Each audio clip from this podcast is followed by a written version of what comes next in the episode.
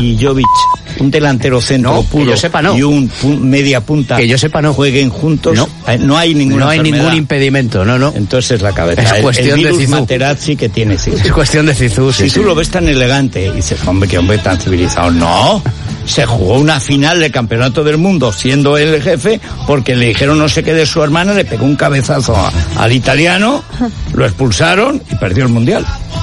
Este es, este es Zidane, ¿eh? es que engaña viéndolo tan fino. Es rarete. Es más raro. que Es un rarete. perro, Sí, sí. En fin, Sí. oye, Hablaremos el domingo. eh, válgame Dios. Yo ¿Irás al campo? no, yo ya sabía lo que iba a pasar con el Manchester y no quise ir. Voy a ir con mi hijo David. Y me dice, mira, yo no estoy preparado para que Guardiola nos gane el Bernabéu. Nadie está preparado para en eso. Manchester. Dice, no, yo no he vivido en Manchester para creer ese equipo de Manchester. El otro, todavía, pero este equipo de Manchester a ganarnos aquí. No, no, no. Tal. Tienes razón, David. Yo dije, mira, ni al Manchester ni al Barça. Si le va mal al Madrid, entonces volveré a ir al campo para apoyar al equipo. Que hay que apoyarlo en los momentos malos. Tu Zaragoza se puede poner líder, ¿eh? Si hay suerte y empata en el Cádiz y el Almería, es Ojo, que ¿eh?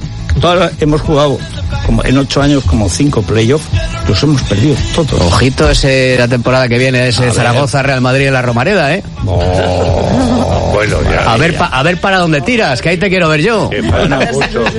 Esto es a quién quieres, a papá o a mamá. Hace tanto tiempo que no juega el Zaragoza en primera, no digo ya en la...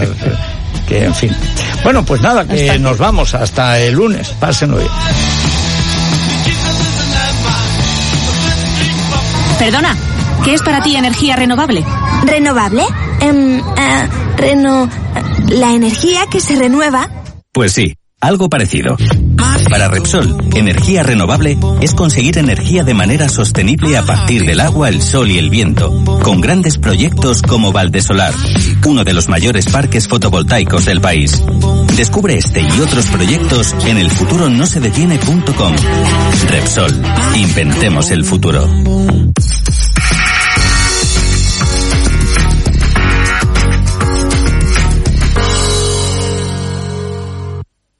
12 y 2, 11 y 2 en Canarias. Es radio. Servicios informativos. Saludos, ¿qué tal? Buenas tardes. Comenzamos pendientes de las bolsas que no están viviendo una jornada precisamente tranquila por la crisis del coronavirus. Rocío Regidor, buenas tardes. Así es, buenas tardes. Las caídas continúan, sigue en rojo todo el continente, pero hay que decir que parece, al menos en esta última hora, que estas caídas se van moderando, eso sí, muy ligeramente. El IBEX 35 ha llegado a caer casi un 4,5% durante la jornada, ahora pierde más de un 3 y sigue siendo un desplome importante, pero algo más moderado. En Europa siguen la misma tendencia. Los expertos del sector consultados por el radio coinciden en señalar lo exagerado de estas caídas que acumulan ya una semana y que firman la peor racha en 10 años. Una excusa perfecta para barrer mercado y recoger beneficios, aseguran otros analistas consultados, mientras desde el gobierno sigue mandando mensajes de calma María Jesús Montero, ministra de Hacienda. Eso significa que si conocemos un caso sospechoso, eh, se, se estudia, se analiza, se aísla, se trata, se previene. En definitiva, estamos en buenas manos, tenemos que estar tranquilos.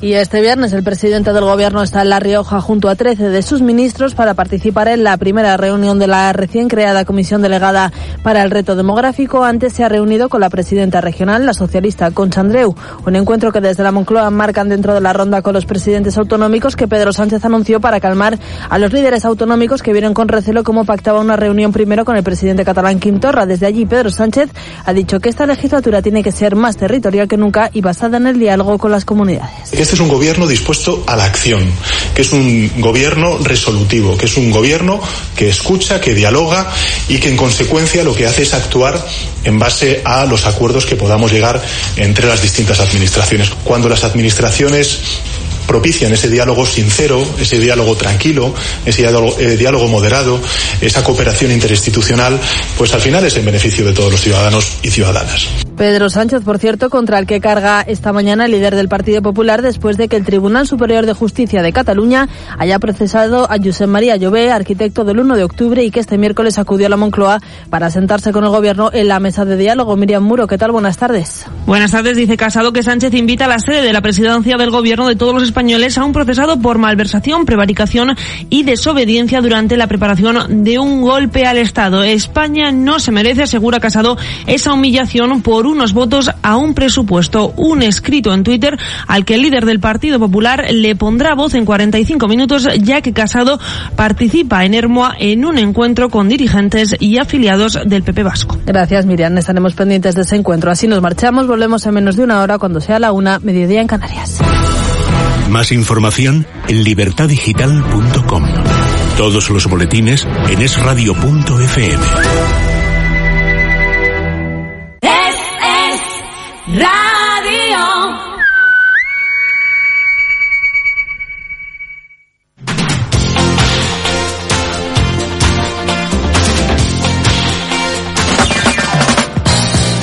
Es la mañana en Las Palmas. Dirige y presenta Dulce María Facundo.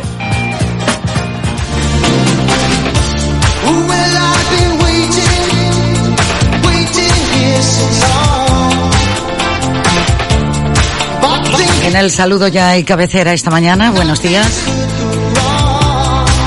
Ya estamos en el directo y nos vamos al directo también en Las Palmas de Gran Canaria.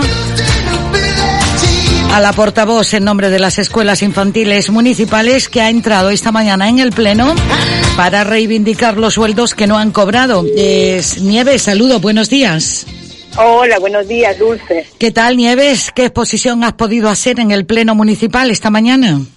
No, te vas a quedar eh, atónita porque no hemos podido participar en, en el pleno porque presentamos la solicitud, eh, había que presentarla 48 horas antes y, y la presentamos 48 horas y media, o sea, media hora después.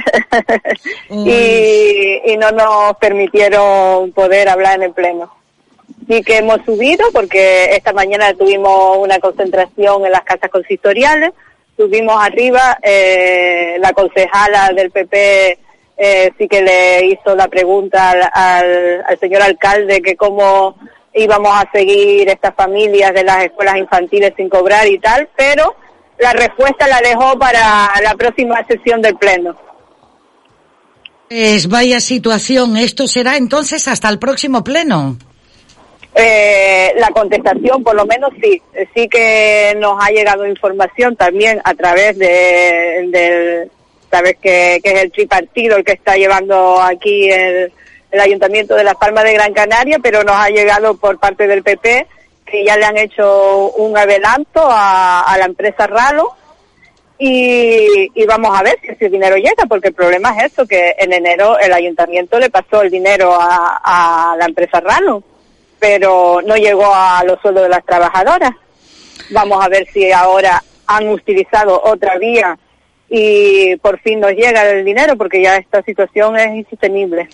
Me imagino, lo que sí te puedo decir es que he recibido mucho WhatsApp de varios padres y madres que apoyan eh, a todas tus compañeras, a ti, eh, de las cinco escuelas municipales en Las Palmas de Gran Canaria y que dan las gracias que aún pasando por lo que están pasando, eh, sobre todo cómo atienden a sus niños, a sus niñas y manteniendo la fiesta de Carnaval Nieves es que no podemos hacer otra cosa porque, como te he dicho en otras ocasiones, los niños no tienen la culpa. Gracias a ellos estamos llevando esta situación, lo bien que lo estamos llevando, porque es eso, es una sonrisa, eh, una mirada cómplice con ellos, el, apoyo que tenemos de los padres. Ayer eh, la manifestación que tuvimos a las seis de la tarde, que salimos aquí de, la Plaza Las Ranas hasta el Parque San Telmo, eh, la el apoyo de la, de la familia fue mmm, grandioso, entonces todo eso hace que, que la, la, vivencia que estás llevando en casa pues te sea más llevadera, gracias a eso, gracias a eso, porque es que es, es muy difícil, muy difícil para muchas de las compañeras el estar casi dos meses sin, cobrar, porque ahora ya es la nómina de enero y es la nómina de febrero, porque ya llegamos a final de febrero. Entonces la situación, ya te digo, cada vez más difícil. Pues Nieves, estaremos en contacto para cualquier comunicación que haga falta ante esta situación de realizar el trabajo y aún sin cobrar. Sí, sí, sí. Pues un abrazo muy fuerte, muchas gracias a todos los medios de comunicación, que gracias a ustedes, gracias al apoyo de los, de los padres y gracias a, a eso, al, al apoyo de todas las personas, salvo del Ayuntamiento de Las Palmas de Gran Canaria y de Rallon School, que son quienes no nos pagan, pues gracias a, todos los demás eh, por el ánimo que nos están transmitiendo, por poder hacer llegar a todo el mundo la situación que estamos viviendo las trabajadoras de las escuelas infantiles de Las Palmas de Gran Canaria. Muchísimas gracias a todos, la verdad. Un saludo, Nieves. Esperemos Un saludo, un eh, que, abrazo, que les llamen o que les ingresen pronto. Sí, sí, un sí. abrazo. Bueno, un un abrazo. abrazo. Buenos días. Así están las cosas, así se las contamos en este directo. Tenemos una farsa celestial, Miau, basada en la obra de don Benito Pérez Galdós y adaptada por Juan Carlos Guerra y Fran Villalba, con canciones de Cole Porter. La música será en directo, el estreno 5 de marzo, jueves, Teatro Guiniguada, 20-30 horas. Y ahora mismo en Madrid están en pleno ensayo. ¿Es así, Juan Carlos? Buenos días. Sí, aquí estamos precisamente ensayando las canciones. Ahora mismo toca Still of the Night, The Still of the Night. Pues me imagino, se escucha hasta el piano de fondo y todo este ambiente, ¿eh? Dime. Que se escucha el piano de fondo y el ambiente que hay en estos, en estos momentos. Bien, bien. La verdad es que estamos deseando estrenar porque, porque le tenemos muchísimo cariño a este proyecto y creemos que va a gustar mucho a tanto a los amantes de Galdós como a los que no lo son o sencillamente ni siquiera lo han leído.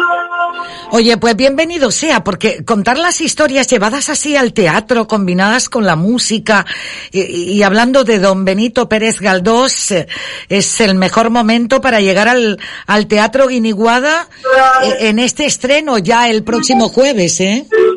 Pues sí, sí, sí, sí, te digo, estamos deseándolo y, y sobre todo porque es un, un espectáculo eh, que no se ha hecho nunca antes, porque nunca antes se había hecho un musical sobre Galdós, sobre una obra de Galdós y sobre todo sobre una obra muy desconocida de Galdós como es Miau y con canciones de Cole Porter. Gracias, gracias Juan Carlos eh, también por esta información que me estás dando en directo y este sonido que nos llega así tal cual de miau y de un niño que habla con Dios. ¿Cómo es esto? De un niño que habla con Dios, además es, eh, yo creo que es la única obra de Galdós, o por lo menos yo no conozco otra obra de Galdós, en la que aparezca el personaje de Dios. Por eso siempre me sorprendió, porque yo leí esta obra eh, cuando era adolescente, porque en mi colegio me- nos obligaron, y entonces le cogí especial cariño precisamente por eso, porque me sorprendió cómo, cómo Galdós describía la- las conversaciones de un niño con Dios tan sutilmente porque él era ateo y era anticlerical. Entonces me, me sorprendió muchísimo como el tratamiento que, que hacía del personaje de Dios como un padre, como un profesor con el niño. Y bueno, después tiene otros temas como la corrupción, que creo que estabas hablando tú antes sobre ello precisamente, o estabas hablando sobre que, no pagaban. Pues eso también en la época de Galdós, Galdós lo refleja en esta obra, en Miau. Y el niño habla con Dios también sobre esto, sobre cómo afecta a su familia. Juan Carlos, la verdad que están haciendo una gran obra, va a ser un gran estreno y sobre todo en Gran Canaria. Eso me gusta para que luego pueda rodar por el resto del país y llevar esta obra en este centenario de don Benito Pérez Galdós. Juan Carlos, eh, ¿qué titular me dejarías ya para este estreno? Sé que están las entradas a la venta, eh, que será el jueves, y qué titular me dejarías de esta obra y de esta farsa Yo celestial? lo que haría es una invitación al público, ya digo, al público, tanto el que ha leído la obra como el que no, porque creo que va a gustar, creo que van a entender eh, lo que lo que Galdós hablaba y, van a entender sobre todo la importancia de Galdós, cómo él reflejaba en aquella época lo mismo que está sucediendo hoy en día. Entonces yo eh, invitaría a todos, porque además de todo eso tenemos también las canciones de Colporte, que son canciones, algunas muy divertidas, y era un gran, un grandísimo compositor de baladas. con lo cual las baladas también son preciosas. Pues Juan Carlos, te esperamos para la próxima semana verte aquí también en los estudios de la radio hablando de esta obra y además de cómo has movido también eh, todo este tema relacionado con don Benito Pérez Galdós. Miau, una farsa celestial. Jueves 5 de marzo, estreno en el Guiniguada. Oye, tú sigues en el teatro y yo sigo en la radio, ¿vale? Eso. pues muchísimas gracias. Gracias a ti, Nos buen vemos- día. Nos vemos la próxima semana. Nos vemos la próxima semana. Gracias. Chao, chao. Gracias. Es la mañana en Las Palmas. Dirige y presenta Dulce María Facundo. Román Rodríguez está ya en los estudios de la radio. Enseguida estaremos con él en directo. Es el presidente de Nueva Canarias. No hace ni 48 horas han celebrado 15 años del nacimiento de Nueva Canarias en Canarias. Y enseguida, entre otras cosas, vamos a hablar de este tema. ¿Maléfica? ¿Ninfa del bosque? ¿O prefieres duende o fauno? Del 7 de febrero al 1 de marzo celebramos el carnaval en Alisios y queremos que prepares tu mejor disfraz en Alisios donde encontrarás todo lo que necesitas. La temática es El Jardín Secreto, un carnaval interactivo en unos bosques encantados donde tú formas parte de la historia. Ven al carnaval, vive Alisios. Llega el fin de mes y el ofertón de Spar. Solo hasta el 2 de marzo, fresas de Gran Canaria. La tarrina de 500 gramos a 2,49 euros. Recuerda, hasta el 2 de marzo. Spar Gran Canaria, siempre cerca de ti. Vamos dentro ya en la entrevista y en los estudios de la radio. Don Román Rodríguez, señor Rodríguez, saludos, buenos días. Muy buenos días, ¿qué tal? ¿Qué tal? 15 años del nacimiento de Nueva Canarias, ¿eh? Eh, digamos, eh, así, eh, digamos que en Petit Comité podríamos estar diciendo que tiene la edad de la niña bonita, que están de cumpleaños y que, digamos, casi en el mejor momento se podría decir, señor Rodríguez.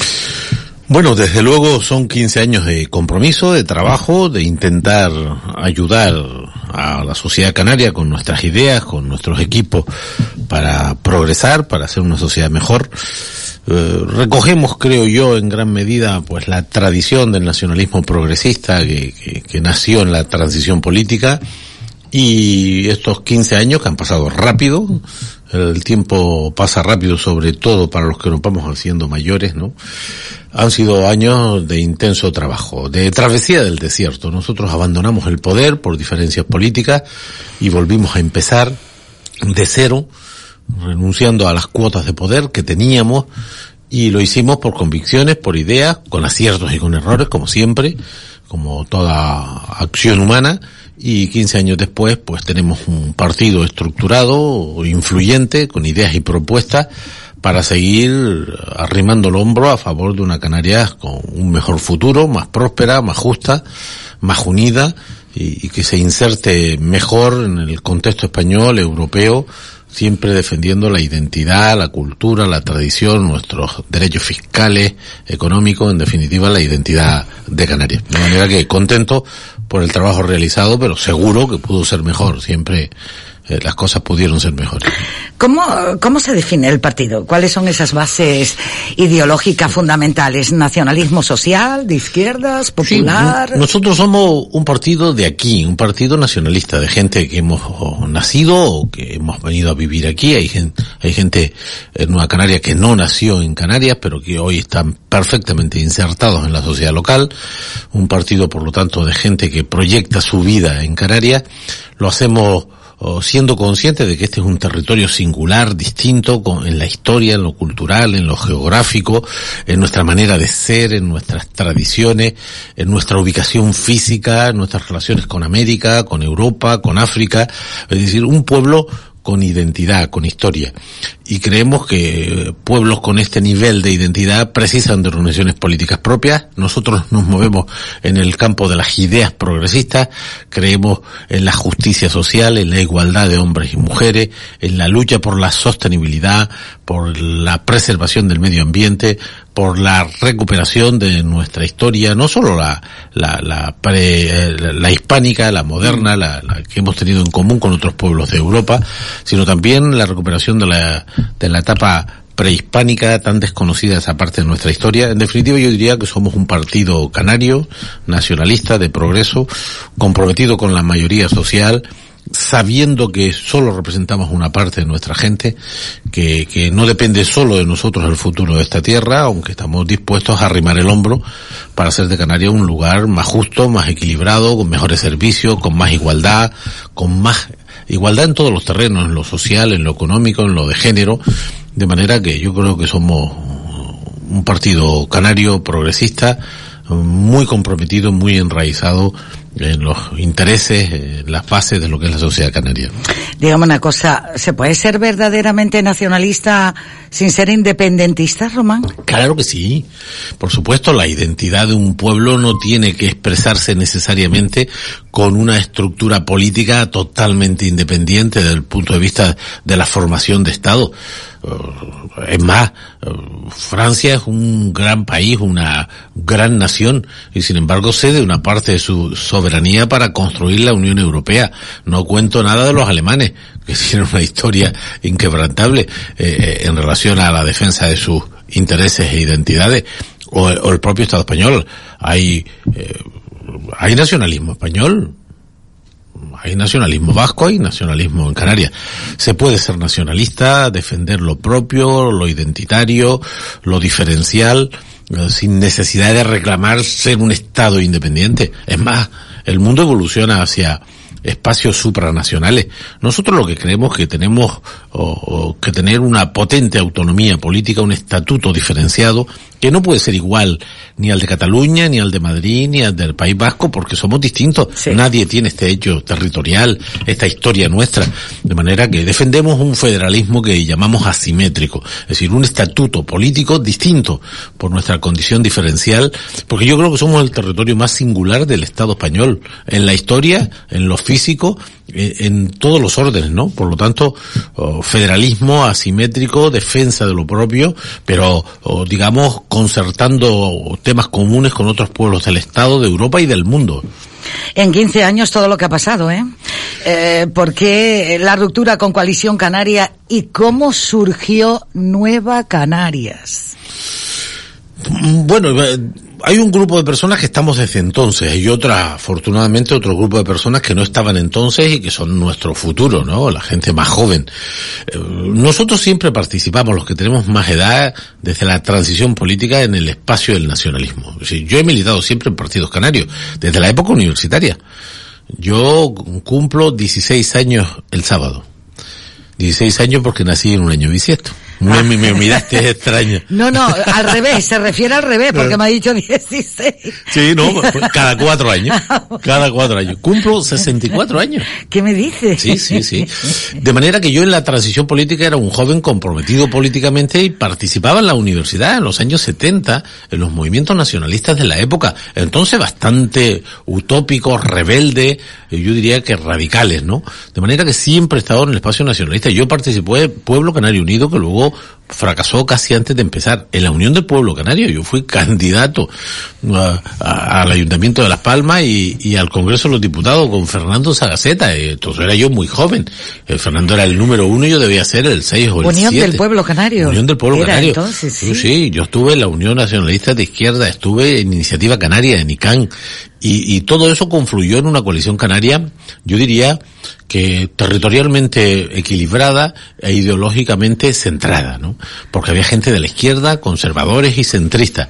Hubo una primera etapa en Coalición Canaria que funcionó, porque fue la etapa de, de, de, mejorar el autogobierno, de defender a Canarias en el Estado, en Europa, fue la etapa en la que conseguimos un estatus diferencial como región ultraperiférica, conseguimos un nuevo estatuto que otorgaba la condición de nacionalidad a Canarias en el año uh, 96 eh, fue la, la, una Canaria interesante donde el nacionalismo con diversidad ideológica confluyó. Y en el año 93 creamos una plataforma de partidos, una coalición de partidos. Aquello no fue un partido, era, allí estaba Asamblea Majorera, Iniciativa Canaria, estaban las AIC, estaba el CCN, eran partidos distintos que juntamos las fuerzas en el campo electoral para sumar mayorías, ¿no? Y luego avanzó hacia una federación de partidos y finalmente, ya casi cuando nosotros nos marchábamos, se conformó como partido único.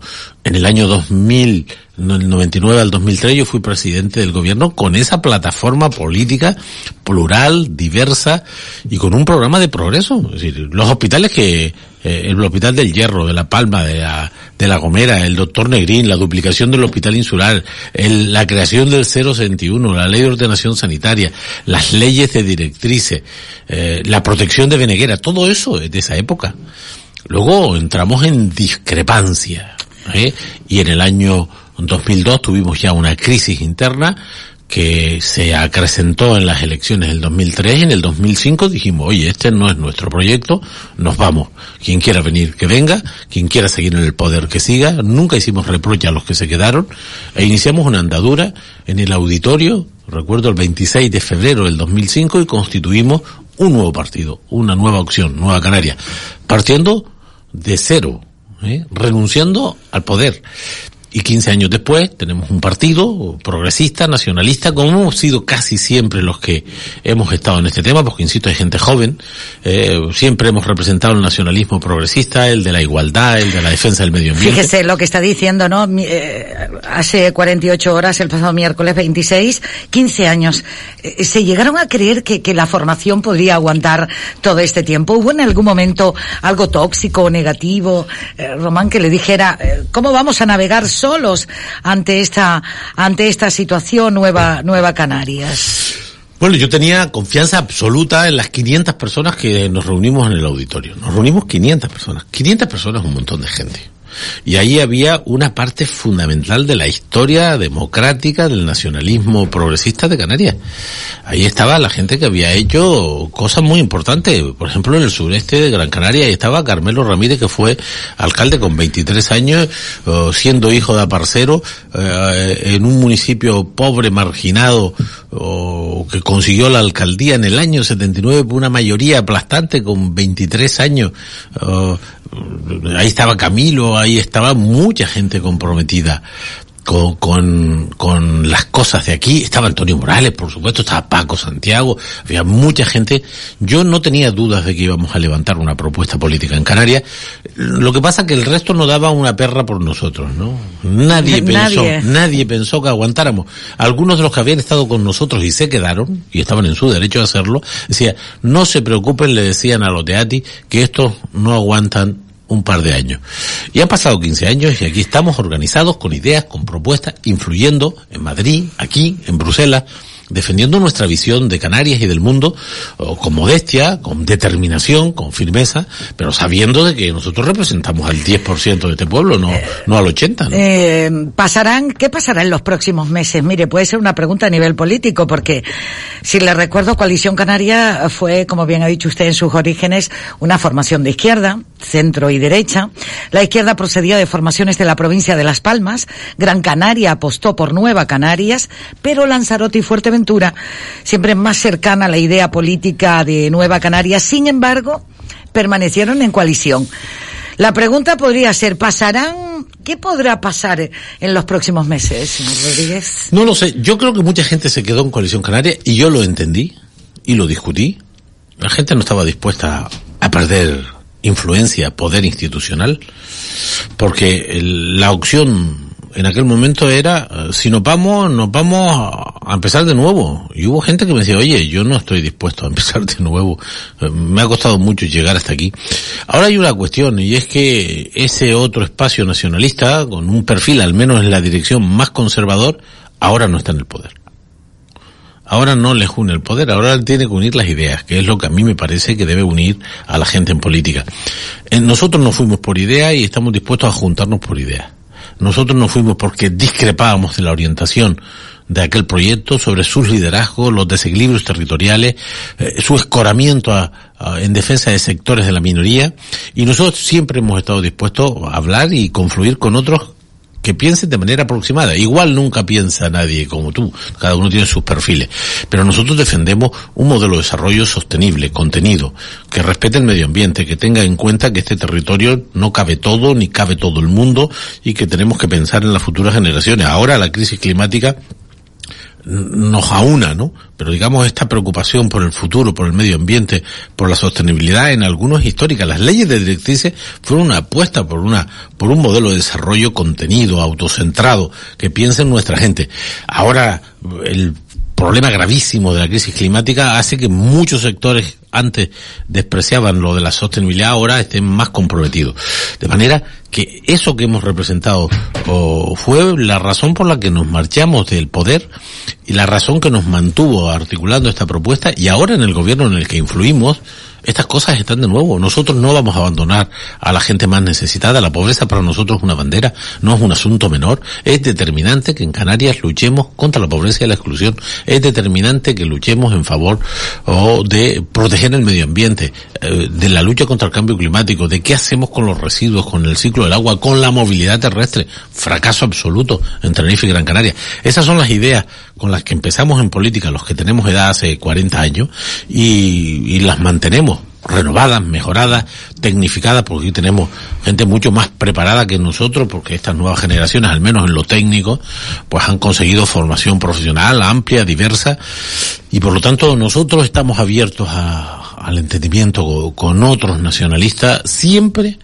eh, con una propuesta sobre la mesa, sin idea, sin programa, sin proyecto, solo se trata de repartir el poder. Recuerdo, recuerdo aquella frase, don Román Rodríguez, de Coalición Canaria y Nueva Canarias, o Nueva Canarias y Coalición Canaria están condenados a entenderse en Canarias.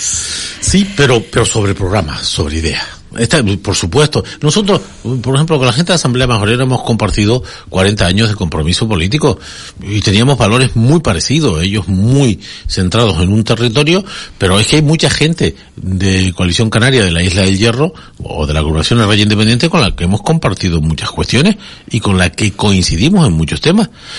Y también tengo que decir que en, la defensa de los intereses de Canarias en Madrid y en Bruselas, el nivel de coincidencia es con Coalición Canaria en sentido amplio, pero también lo es en gran medida con el Partido Socialista, con el Partido Popular de Canarias, con los sindicatos. Es decir, hemos logrado, por ejemplo, una cosa de la que yo presumo, y es que en los temas europeos y en gran medida en los temas ante los poderes centrales del Estado, los niveles de coincidencia de la sociedad canaria han sido altos. Por ejemplo, los temas europeos siempre, la derecha, la izquierda, los de Tenerife y de Gran Canaria, unos y otros hemos estado juntos para defender nuestro estatus diferencial en Europa.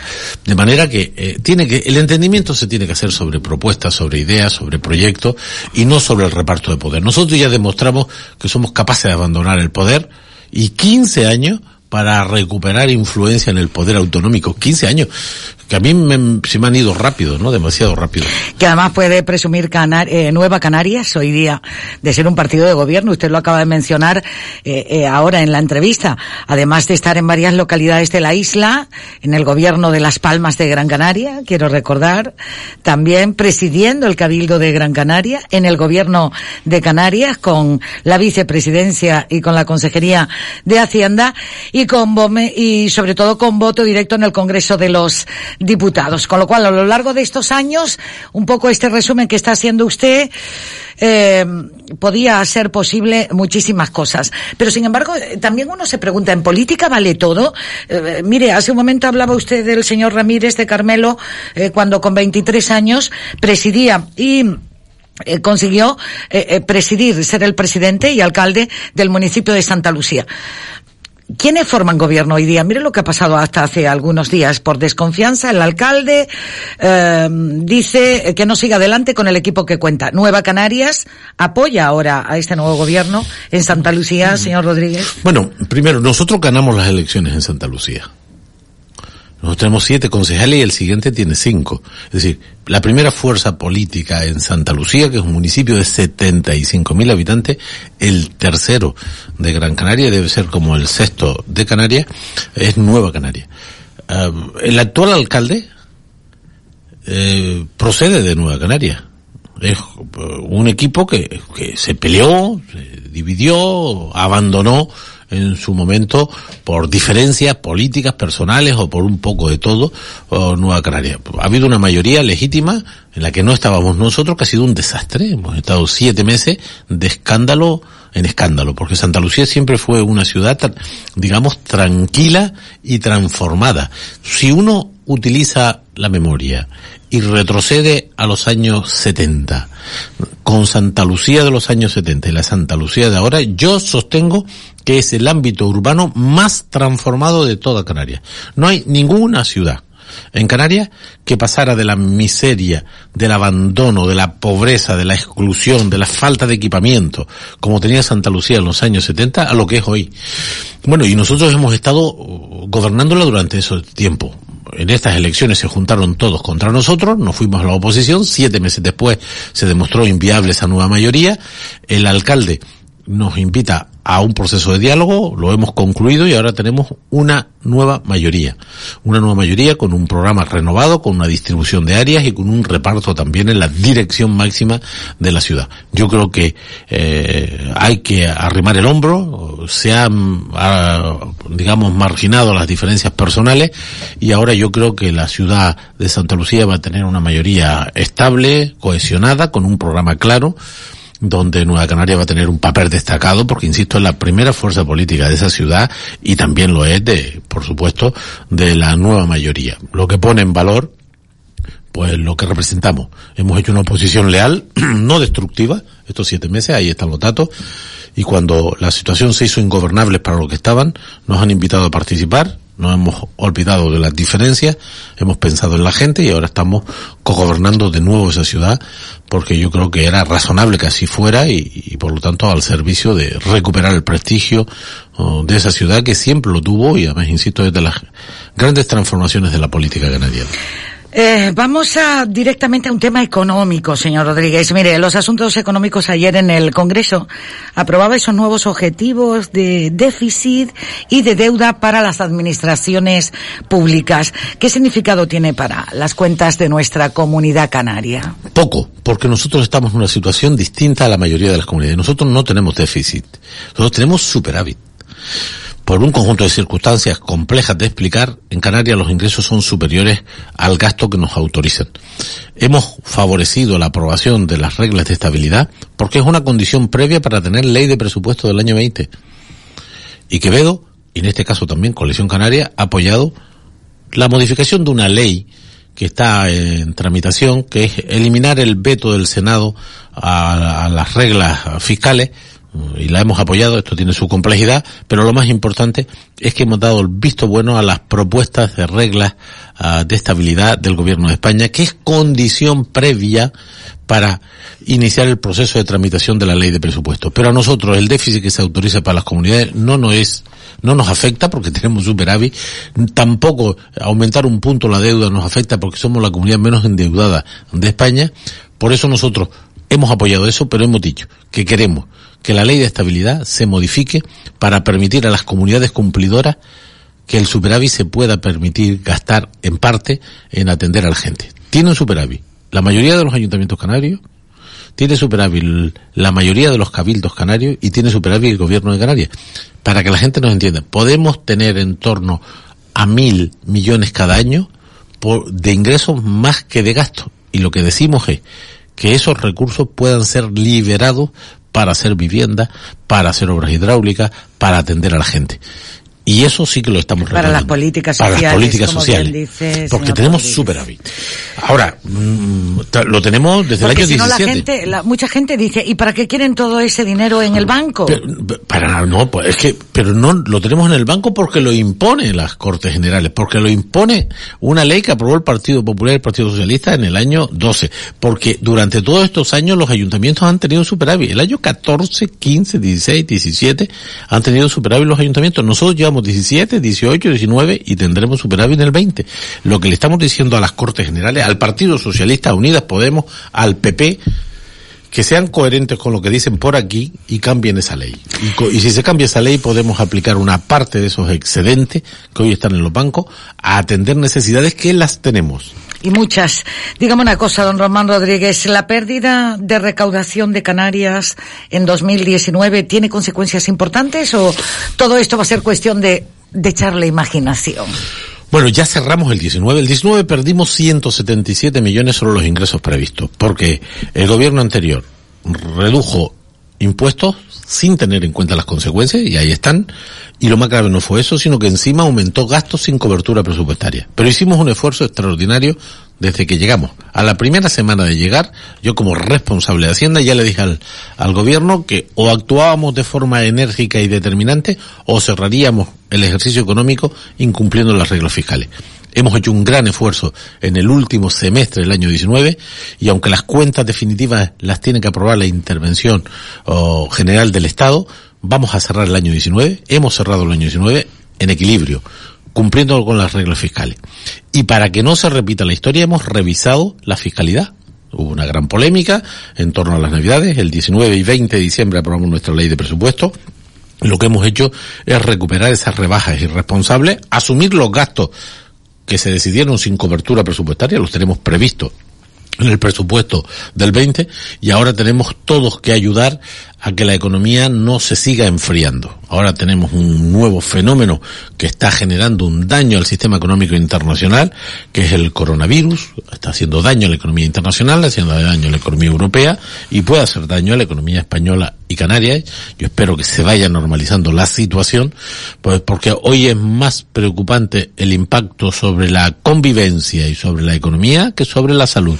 Sobre eso le iba a preguntar que el coronavirus para Canarias, más que una crisis de podría ser una crisis económica de importancia. Sí, vamos a ver. Primero, este es un virus nuevo y por lo tanto todos los bichos que aparecen eh, periódicamente eh, a la humanidad, esto, esto no es nuevo, tenemos cientos, miles de bichos que conviven con nosotros, unos son más agresivos y otros son menos agresivos. Este es un virus nuevo y es razonable que al principio se produzcan incertidumbre, miedo, que no se conozcan sus comportamientos. ¿eh? y por lo tanto hay una etapa inevitable de tensión, de incertidumbre y preocupación. Pero los, los datos conocidos, que no son todos, pero los datos conocidos dicen que la capacidad de contagio es limitada y la virulencia, la capacidad de daño, de matar, es baja. Menos que otros buitos con los que convivimos con naturalidad.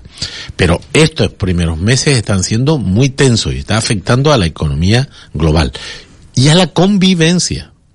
A la convivencia. Es decir, hay algún conato, afortunadamente no ocurre en el caso de Canarias, y que yo sepa, en España, digamos, de marginación, de exclusión de poblaciones en función de su origen. Eh, yo estoy más preocupado por el impacto en la convivencia y por el impacto en la economía que sobre el impacto en la salud. ¿Por qué? Porque esto no es la primera vez que ocurre ni será la última, y los sistemas sanitarios de los países más desarrollados estamos perfectamente organizados para responder con solvencia, con rigurosidad y con garantía a este tipo de fenómenos. Mm, que no se tenga la menor duda. A partir de ahí estamos más preocupados, insisto, por los miedos, por las incertidumbres, por los bulos, por los tramposos, porque aparecen tramposos. Ayer eh, la, una fiscalía de no sé qué ciudad de Italia eh, imputaba o denunciaba a unos tipos que estaban vendiendo mascarillas a cinco mil euros. Una locura. Una yo no tengo mascarilla. Para, para que me entiendan, yo soy médico, tengo una familia, conozco lo que está pasando y yo no tengo mascarilla, ni la voy a buscar. Es que no sirven. Cuando sean necesarias. No hay los- por qué utilizarlas. No, es que- pues, es que Las yo- farmacias no quedan, como pero- bien pero- sabe. Y por mí que no, bueno, eh, las mascarillas las tienen que gestionar las autoridades sanitarias cuando correspondan en circunstancias determinadas. Yo no tengo mascarillas en mi casa, ni mis hijos. Y no las necesitamos porque no son útiles en esta etapa. Si dentro de siete meses ocurrió una cosa que no tenemos prevista, pues a lo mejor, pero no es el caso. Por lo tanto, hay mucho bulo, mucho miedo. En fin, y yo creo que toca más rigor y más sosiego. Yo espero que en 90 días aprendamos a convivir con este nuevo virus, como hemos convivido, como convivimos con otros. Eh, mm, eh, ¿Se ha hablado a nivel turístico algo en el gobierno? ¿Si ha afectado o cancelaciones o algo? Mm. Muchísimo. Señor Rodríguez. El gobierno lleva un mes y medio dedicando la mitad del tiempo a discutir la dimensión sanitaria de este tema, del primer caso que aparece en La Gomera, del asunto que hemos tenido en este hotel en el sur de Tenerife. Bueno, ayer en el gobierno estuvimos hablando de esto, si tuvimos cuatro horas de reunión, yo creo que dos horas, eh, tratando, vamos, y, y mi, mi teoría, mi tesis, mi, mi, eh, Hay que aprender a convivir con esta nueva realidad y yo sé que lo vamos a conseguir, pero en el mientras tanto se está produciendo algún daño. No nos constan cancelaciones. Lo que hay una cierta retracción a nivel internacional de la gente para viajar, pero no hay cancelaciones como está ocurriendo en algunos otros lugares del mundo. Y sería terrible para nuestra economía. Vamos, eh, como yo decía, tenemos que ir a, a desayunar a ese hotel. Yo no tengo ningún inconveniente en, en ir a desayunar a ese hotel, no me quedo allí porque ¿Usted es caro. viajaría a Italia, por ejemplo, a Yo, viaja, yo viajaría ¿A a? Italia. No, no tengo ni necesidad, ni está en mis previsiones económicas, ni en mis planes, porque no he tenido vacaciones ni en agosto ni en diciembre. Pero yo no tendría temor en viajar a ese lugar porque sé que esta patología nueva que genera incertidumbre, está limitada, tiene una capacidad de contagio también limitada, que es bueno que las autoridades reaccionen para arrinconar al virus, para que no se extienda, pero yo creo que la alarma generada no está justificada, aunque es comprensible que la gente se asuste cuando ve, bueno, por ejemplo, el tema este del hospital en 15 días, este que hacían los chinos.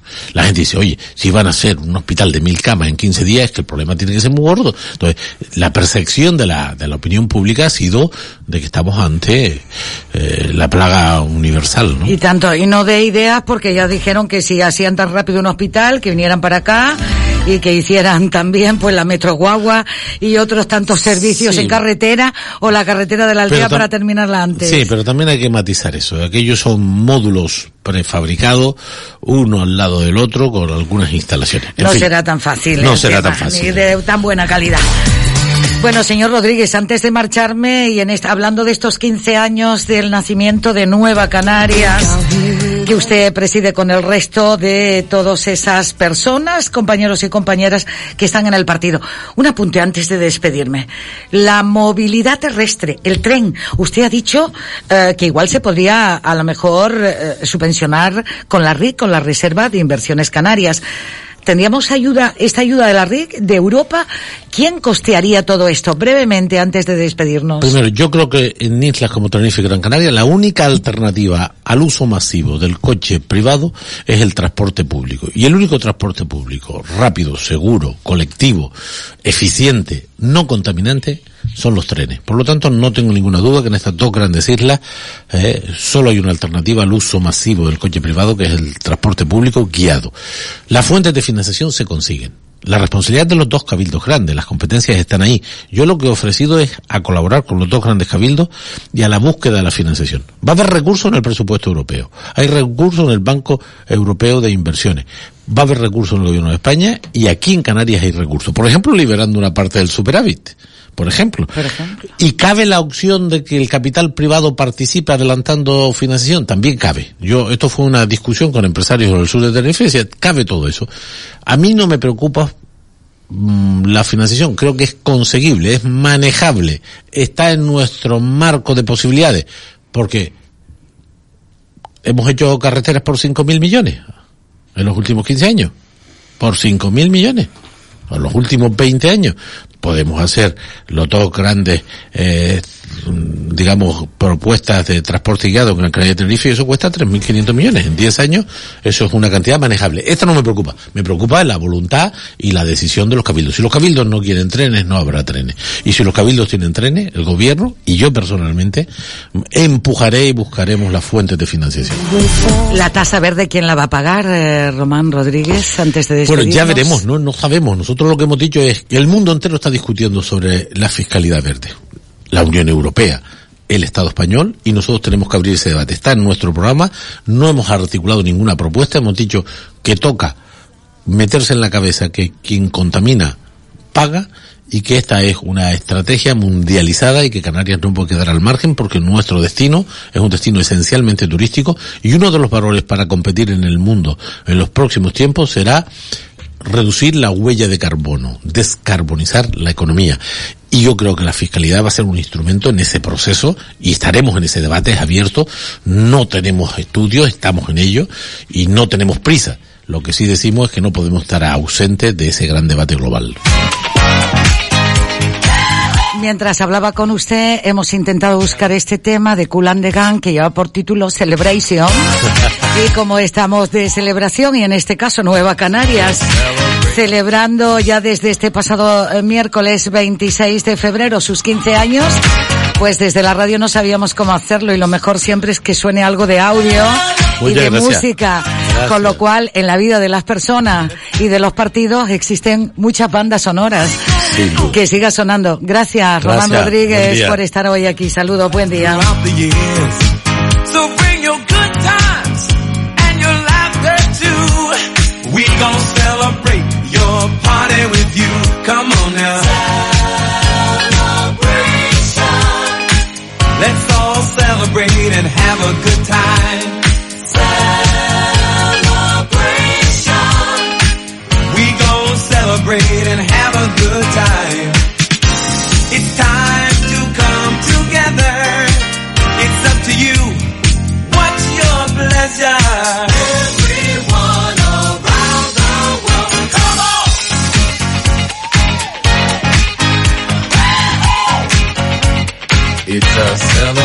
celebration.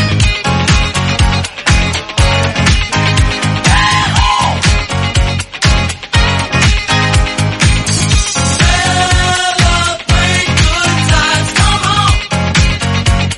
It's a celebration. Celebrate good times, come on. Let's celebrate. We're gonna have a good time tonight. Let's celebrate. It's alright. We're gonna have a good time tonight. Let's celebrate. It's alright. Baby, we're gonna have a good time tonight. Let's celebrate. It's alright. We're gonna have a good time tonight. Let's celebrate. It's alright.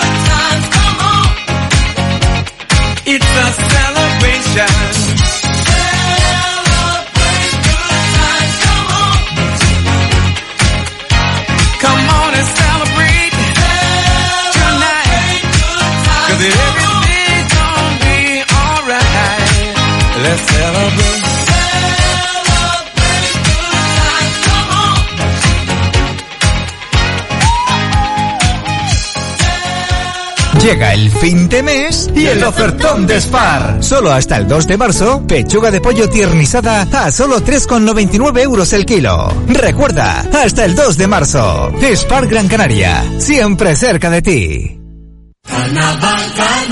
Carolan es carnaval. Comprar todo tipo de productos en bazares es volver al comercio del siglo XX. Compra en tiendas especializadas del siglo XXI y comprarás productos de calidad al mejor precio y con la mejor atención y servicio. Es un consejo de Carolan, los profesionales de las fiestas. Tu fidelidad merece un regalo. Estos carnavales, pídelo. Visítanos en nuestras tiendas en la calle Valencia número 1, Centro Comercial La Ballena, Centro Comercial La Minilla, Centro Comercial Bellavista, en Triana, en la calle Travieso número 9, en la calle Galicia número 17, frente al Mercado Central y en La Mareta, frente al McDonald's. El mejor carnaval está en Carolan. Gastrobar Amaranto, un lugar acogedor con una innovadora cocina y sugerencias de temporada por el chef Antonio Suárez Cabrera. Abierto de miércoles a domingo. Y ahora en el Gastrobar Amaranto, desayunos sábados y domingos para compartir juntos esos buenos momentos. Teléfono para reserva 928 22 75 72. Gastrobar Amaranto, en la calle General Más de Gamín de 5, frente al antiguo Estadio Insular, zona Alcarabaneras. Llega el fin de mes y el ofertón de Spar. Solo hasta el 2 de marzo, pechuga de pollo tiernizada a solo 3,99 euros el kilo. Recuerda, hasta el 2 de marzo. Spar Gran Canaria, siempre cerca de ti. Para dar vida a sus cuadros, Enmarcaciones Vidal en la calle Tomás Miller 41. Las últimas novedades en molduras, variedad en material, color, metacrilato y cristal de museo. Restauración de obras de arte. Asesoramiento personalizado. Compra y venta de arte. Regale o regálese un cuadro. Le esperamos en Enmarcaciones Vidal. En la calle Tomás Miller 41 con parking gratis durante una hora. Si necesita más información, llámenos al 928 22 77 60 o 928 22 49 72. Y en el correo enmarcacionesvidal arroba. Ven al arte. Ven a Vidal. ¿Maléfica? ¿Ninfa del bosque? ¿O prefieres duende o fauno? Del 7 de febrero al 1 de marzo celebramos el carnaval en Alisios y queremos que prepares tu mejor disfraz en Alisios donde encontrarás todo lo que necesitas. La temática es El Jardín Secreto, un carnaval interactivo en unos bosques encantados donde tú formas parte de la historia. Ven al carnaval, vive Alisios. Semana gastronómica de la Lubina Canaria en el restaurante El Padrino en Las Coloradas. Del lunes 24 de febrero al domingo 1 de marzo. Deguste un ceviche de lubina al estilo peruano o una suprema de lubina sobre crema de carabinero, acompañado con buen vino de Canarias con denominación de origen, Rubicón seco o Amalia blanco de Lanzarote o un serín de Gran Canaria. Vinos de Excelsia Canarias. Para reserva de mesa llámenos al 928 46 20 94. Semana gastronómica de la Lubina Canaria en el restaurante El Padrino en Las Coloradas. Bueno, pues lo mejor para degustarla es hablar con el chef. Y para eso nos vamos hasta el restaurante El Padrino en Las Coloradas para hablar de la lubina. La lubina es la estrella junto con otros platos, por supuesto. Con otros platos dentro del restaurante El Padrino en Las Coloradas. Humberto Rodríguez, buenos días.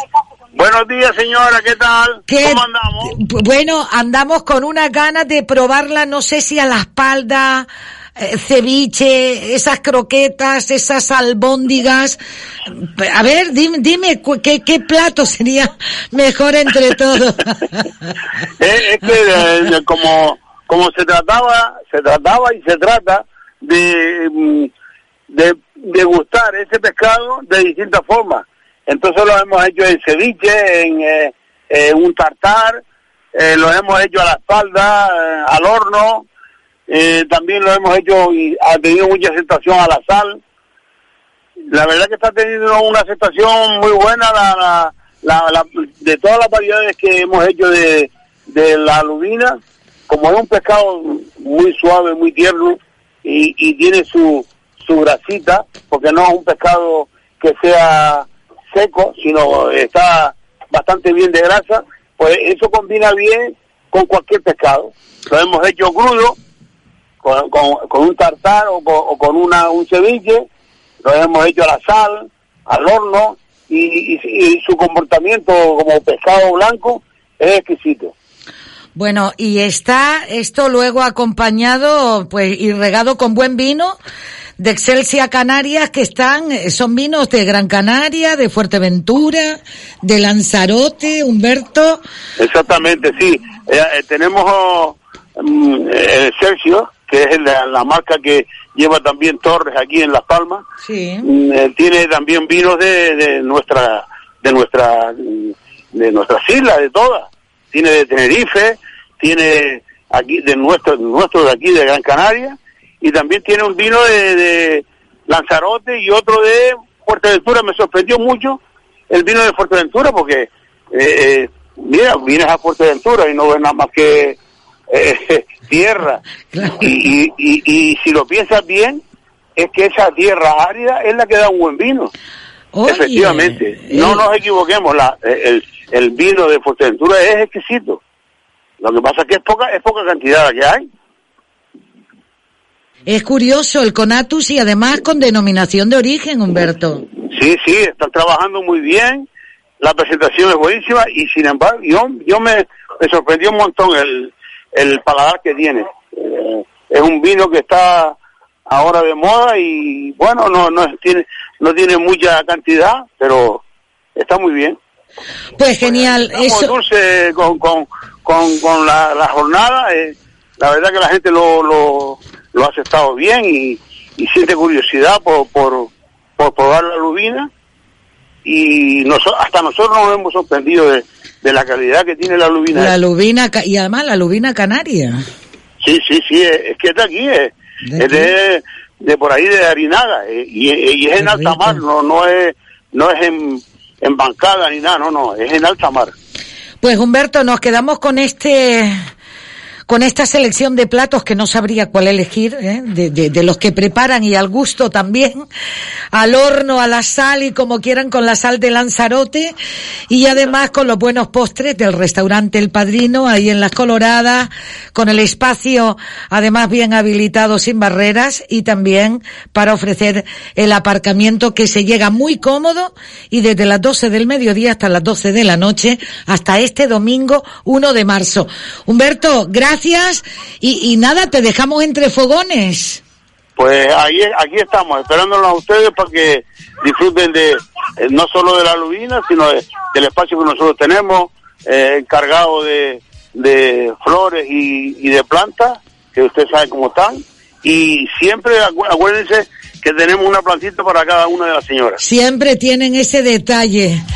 Ay, como se suele decir, que no pierdan las mañas. ¿vale? Claro, claro. Humberto, un abrazo, muchas gracias. Un saludo dulce y ya sabe, aquí estamos para lo que se ofrezca. Igualmente, ahí nos vemos en El Padrino, en Las Coloradas. Gracias. Venga, un. Venga, aquí. semana de la lubina hasta este domingo. 928 46 20 94 por si tienes que hacer reserva, ¿vale? Vamos hasta los servicios informativos. información sólida basada en la evidencia y que vean un poco menos eh, los twitters que son graciosos y hacen reír y está bien verlos por eso, pero no está bien verlos para fiarse de esas recomendaciones. Y vamos a ver ahora cómo se están comportando las bolsas en esta jornada que no está siendo nada fácil a causa precisamente de la crisis del coronavirus, Rocío Regidor. Así es, pues sigue el IBEX 35 moderando el desplome de primera hora de la mañana. Ahora cae menos del 3%, se sitúa en los 8.752 puntos con cinco valores en verde liderados por Viscofan. Miramos también Alicia a Estados Unidos, a Wall Street que sufrió ayer un fuerte batacazo, aunque todavía no ha abierto su bolsa. Habrá que esperar hasta las tres y media de la tarde hora española. Sin embargo, podemos ver ya cómo vienen los futuros y hacernos una idea del rumbo de la jornada. Unos futuros que están a esta hora en rojo, pero con caídas inferiores del 1%, inferiores al 1%. Los analistas consultados coinciden en señalar lo exagerado de estas caídas los últimos días. Susana Felpeto, ATL Capital. Nosotros pensamos que sí que están eh, siendo exageradas, sí que es cierto que mm, todavía no está cuantificado el daño a nivel económico que puede mm, que puede hacer este en cuanto a producción, sobre todo en el en, pues a nivel de PIB mundial y luego en algunas zonas locales. Y atención ahora al curioso momento que se ha vivido esta mañana en la Comisión de Consumo del Congreso de los Diputados. Por una vez, el ministro Alberto Garzón y Vox se han puesto de acuerdo. Mariano Alonso, buenas tardes. ¿Qué tal? Buenas tardes, Alicia. Sí, aunque con matices sobre el decreto del juego que el ministro anunciado quiere tener listo antes de verano para que entre en vigor en septiembre restrictivo con las empresas de juego y con la publicidad de las mismas. El portavoz de Vox, Ignacio Garriga, si bien le pedía que fuera todavía más restrictivo, alababa el espíritu de ese decreto el consumo del juego como el consumo de otro tipo de, de, productos o de elementos que pueden tener una afectación negativa sobre la salud es un elemento social y es un elemento social que nos obliga a tener y incidir sobre múltiples factores que hacen que la gente joven en este caso se vaya a los salones de juego a jugar. Y yo coincido con usted, el otro día creo que fue que dijo que usted como padre, ¿no? Pues en fin, miraba al futuro y que quería, pues pensando en sus hijas, pues que, ¿no? Eh, información, formación, pues sí, ahí nos encontrará seguramente, porque efectivamente los riesgos que comporta y las consecuencias son realmente dramáticas. Y en crónica internacional, Turquía amenaza con abrir sus fronteras después de un bombardeo que ha acabado con la vida de más de 30 soldados. Verónica Jorro. Ankara acusa al ejército sirio del ataque en la provincia siria de Idlib y ha lanzado una respuesta militar que sigue abierta. De hecho, el ministro de Defensa turco ha asegurado que sus fuerzas armadas han matado a 329 militares sirios y han alcanzado objetivos gubernamentales como contraofensiva. Además de la respuesta militar, los turcos han decidido presionar a Europa con la apertura de puertas para permitir la salida de refugiados vía Grecia, según fuentes oficiales citadas por la cadena Al Jazeera en Turquía. Hay 3,5 millones de refugiados y otros 900.000 desplazados por los combates en Idlib que esperan junto al muro de separación para poder acceder al país. Gracias, Verónica. Hasta aquí el tiempo de la información. Recuerden que en media hora tienen una cita con toda la actualidad de la jornada de la mano de Neolea Bautista en Es Noticia. Más información en libertadigital.com. Todos los boletines en esradio.fm.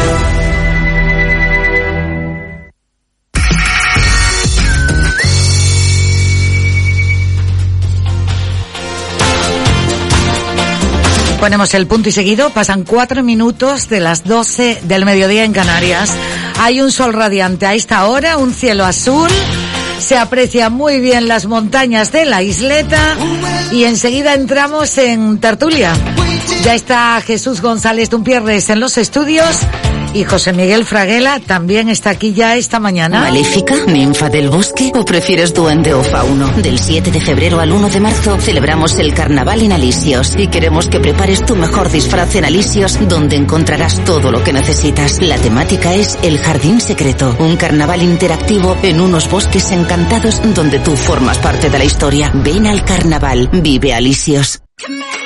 El próximo 2 de marzo empezamos un nuevo proyecto radiofónico, Hacedores del Cambio. Un programa en el que hablaremos con personas que están ayudando a cambiar la sociedad y el mundo en el que vivimos. ¿Cuándo y dónde nos podrás escuchar? Pues lunes y miércoles de 18 a 19 horas en EZ Radio Las Palmas. Hacedores del Cambio, el programa de las personas que hacemos. Recuerda, Presen Simón y Carlos Jiménez los lunes y miércoles de 18 a 19 horas en Es Radio Las Palmas.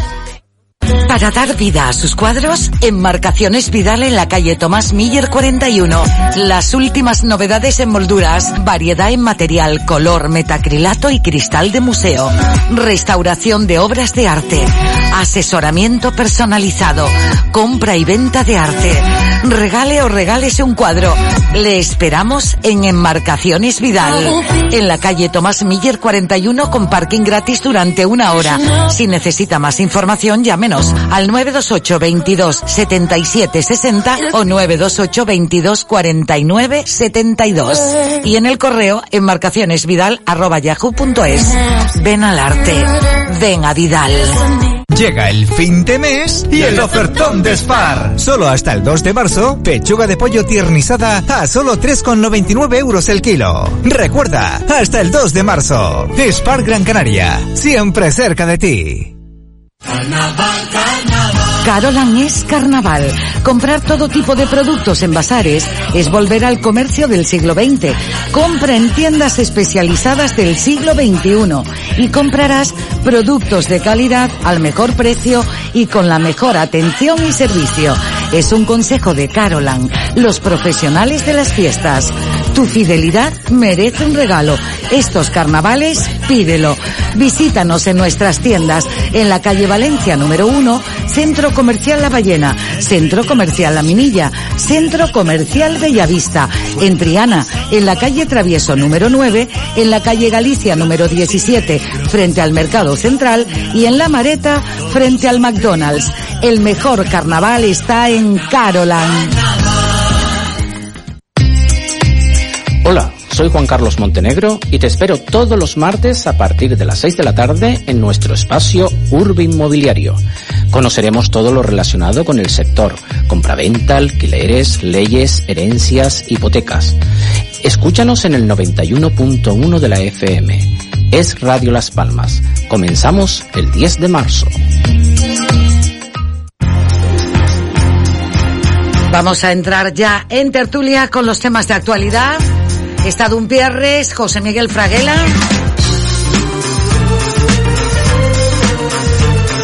Hacemos hoy una versión original. Creo- bueno, según me ha dicho Fraguela, sí, y Don Pierre es Jesús también. Estamos en versión original, señores.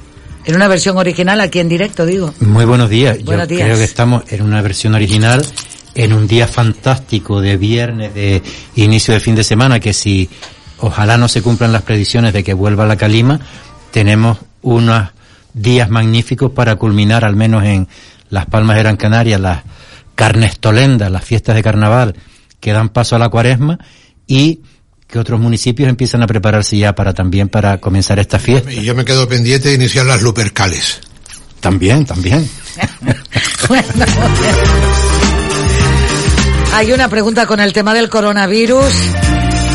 Con todas las informaciones, dicen, no, que se alertan. Eh, llega uno un momento en que, que claro, que estas son las noticias, que las cuentas, que uno, yo no hablo por hablar, es decir, siempre me gusta tener a especialistas al lado, que me informen como neumólogos y demás, para hablar de este tema. ¿Esto puede afectar económicamente también a, a Canarias en el sector tu- turístico, de un La Pierre, pregunta, sería- no, no, la pregunta sería decir, ¿a quién no le afecta? ¿A Es que- y, afecta? no- y es imposible contestar esa pregunta. Mm, Vamos a ver. Hay el- que darle la- es que el problema es que la interrelación es, es- es- es amplísima. Los mercados europeos se están paralizando ahora porque hay un mes, mm, día arriba, día abajo, que es lo que tardan las materias primas en llegar en barco desde, desde el sudeste de Asia a Europa, donde los puertos principales europeos, hablo de los españoles, Algeciras, Alicante, Barcelona, y los grandes puertos europeos, Rotterdam y, y Hamburgo, empieza, se empieza a notar el des- desabastecimiento. Luego la cadena económica queda rota. En Milán se acaba de suspender una feria que equivale en presencia de personas a cuatro veces el, Mo- el Mobile World Congress, que es la feria de la feria del mueble de Milán, que es la más importante del mundo en su especialidad. Acaba de ser suspendida. Es decir, las relaciones son obvias, es decir, aquí lo que no podemos estar es en el ámbito de resolver en Canarias problemas que no son Canarias. Lo que tenemos que hacer en Canarias es, primero, estar relativamente satisfechos porque el modelo sanitario en estos momentos se demuestra que, que cumple para la circunstancia de- estrés al que, al que está, al que empieza a estar Está sometido sí. y simultáneamente pues plantear que en Canarias hace falta de manera imprescindible eh, un fondo de contingencia no estrictamente para esta eventualidad sino para el conjunto de eventualidades que paulatinamente se van planteando y que un presupuesto ordinario en el ámbito de la comunidad autónoma o de los cabildos de los ayuntamientos, los presupuestos ordinarios no pueden acudir de una manera excesiva a, la, a una fuente de financiación extraordinaria. Luego, la clave es tener un fondo de maniobra, lo que se llama un fondo de contingencia, que se puede ir mejorando todos los años, ampliando todos los años, con un determinado porcentaje de los presupuestos públicos, que en vez de gastarlo, pues se ahorra para una estructura de contingencia. No sé si... Don Pierre, Yo en esto último estoy totalmente de acuerdo con el señor Fraguela en que eh, tanto el gobierno, los gobiernos en este caso autonómicos como los, el gobierno central deben tener un fondo de reserva específico para cualquier circunstancia que pueda surgir. En este caso, pues estamos hablando de esta, de este coronavirus, porque imaginemos, sí, sí, sí, sí, pero imaginemos, voy a poner un, un ejemplo sobre esto al respecto. Imaginemos ahora mismo en Canarias, Consejería de Sanidad, el esfuerzo extra que están haciendo eh, desde eh, horas extraordinarias, material y todo esto, si no hay un fondo de reserva, esto lo tienen que coger del presupuesto ordinario de la Consejería de Sanidad, lo cual puede suponer que dentro de X tiempo las listas de espera aumenten porque esto va sufriendo un detrimento. Es decir, que la idea esta, yo creo que si no la ha hecho todavía el gobierno, pues ya debe estar empezando a planteársela porque es además necesaria, porque no solamente esto, imaginemos que Canarias, que es una zona volcánica, pues haya un seísmo de una magnitud que haya necesidad de, de, de, de- socorrer a la población. No se puede estar improvisando un día sí y otro también. Yo creo que esto, esa cuestión es fundamental.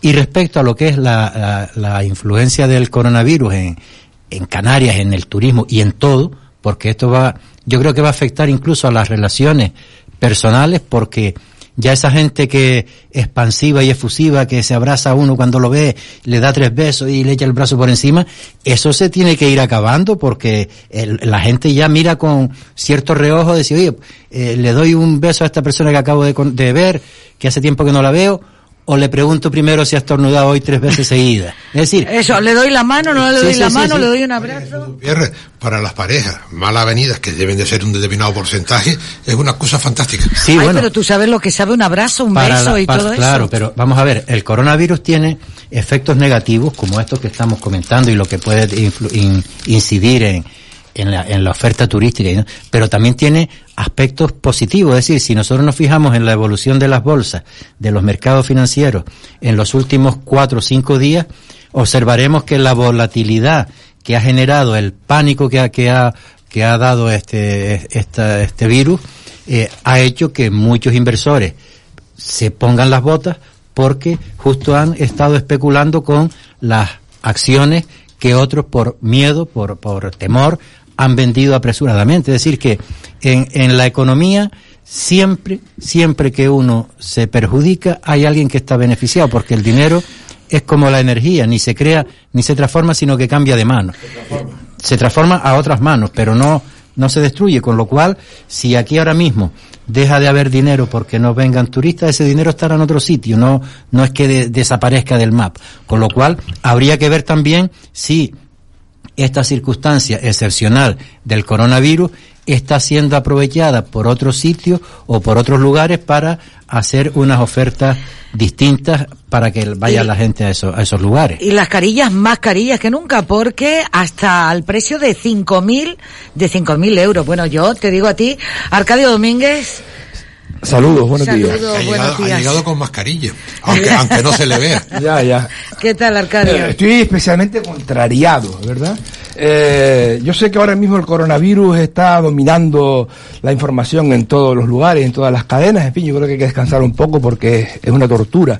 Esto de que estamos leyendo en cada momento, algunas veces con, con bromas y otras veces con bulos maliciosos o memes construidos precisamente para confundir. O para...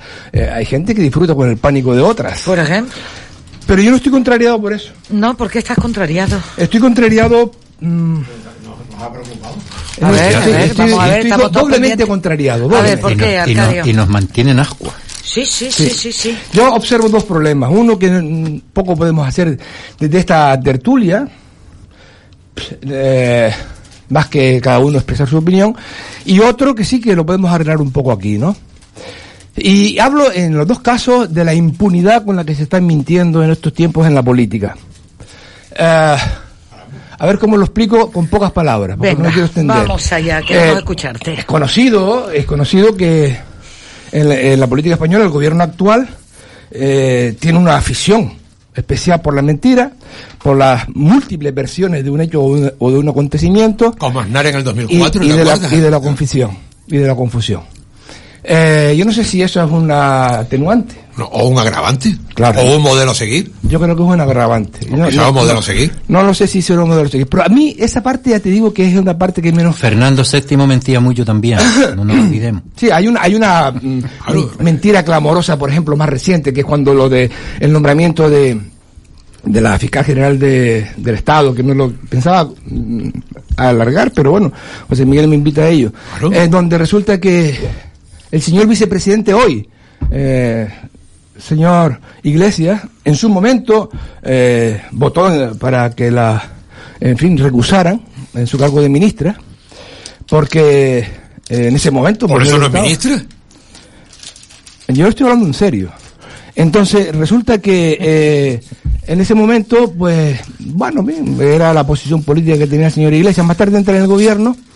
Y ahora di- dice el señor Iglesias que ella ya se excusó públicamente, eh, cosa que nunca en ningún, en ningún medio nadie ha podido encontrar. O sea, no hay ninguna excusa. Pero él miente y se queda tan tranquilo. Pero eso es, es quizás lo menor.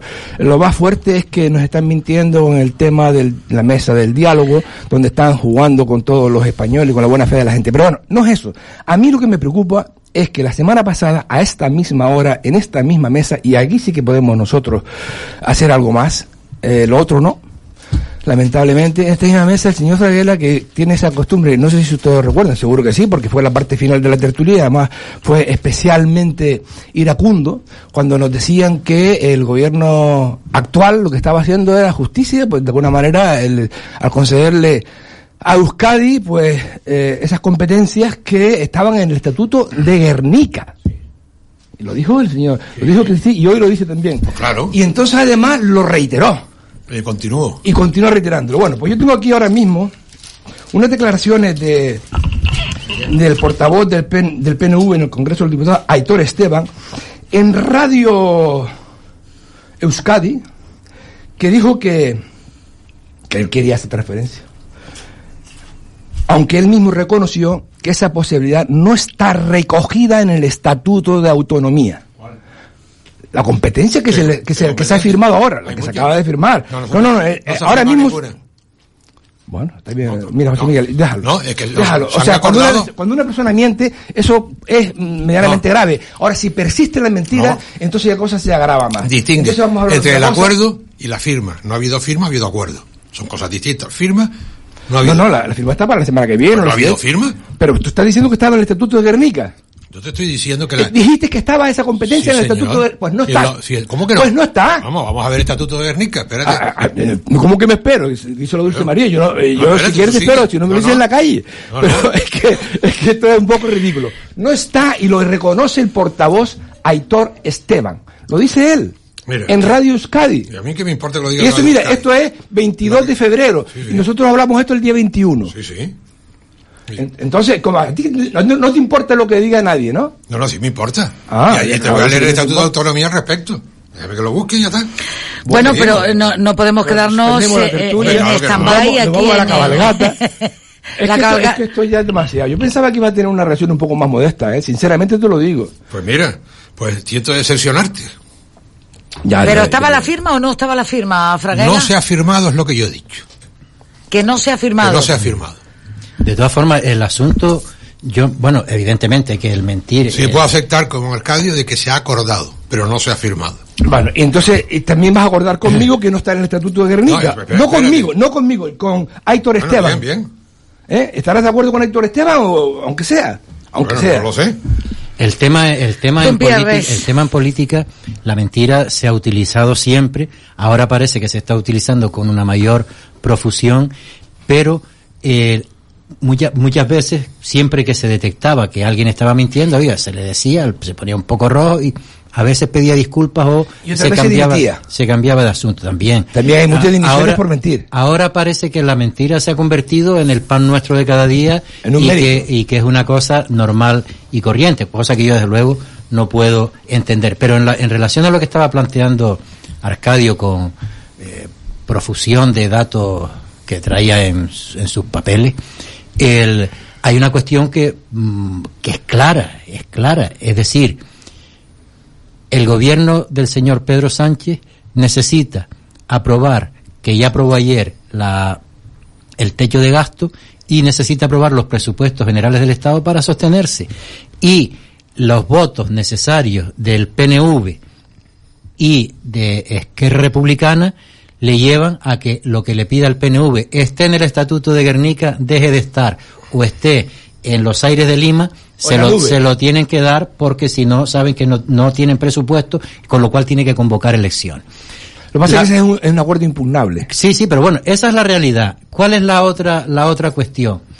Lo más probable es que, aprobando los presupuestos generales del Estado, que una vez que se aprueben, ya no solamente son para este año, sino que se pueden prorrogar y no olvidemos que los de, los últimos de Rajoy han estado del 17. han estado mm, cuatro años. Bien, pues con unos solos presupuestos generales del Estado se puede vivir una legislatura completa una legislatura completa. Lo cual significa, y yo me temo que pueda ir por ahí el asunto, que una vez que estén aprobados los presupuestos generales del Estado, a quienes todo lo que están reivindicando y pidiendo y exigiendo, tanto el PNV como Esquerra Republicana, le diga, oiga, mire, hasta aquí hemos llegado Ojalá, y adiós muy bueno. ojalá. Esa es una, esa Esa es una- manera esa es una posibilidad que no hay que descartar, conociendo eh, la personalidad de los actores.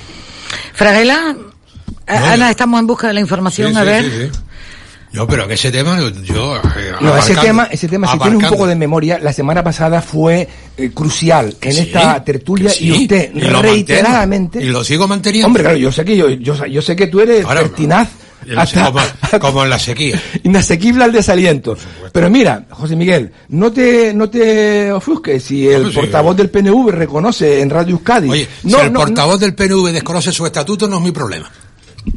Hombre, eso, ya, eso ya me parece soberbia. Ya eso ya es soberbia. Bueno, no, eso ya es soberbia. Bueno, Hombre, si el si vamos a ver. Vamos a ver. Si el portavoz del PNV no conoce los estatutos de Guernica, y tú sí. O sea, eh, a, mí- a mí me parece que es un es un- una partida, en este momento eh, tu, tu punto de, de partida es soberbio, es decir, una cosa tremenda, me parece Pues no que- sé por qué.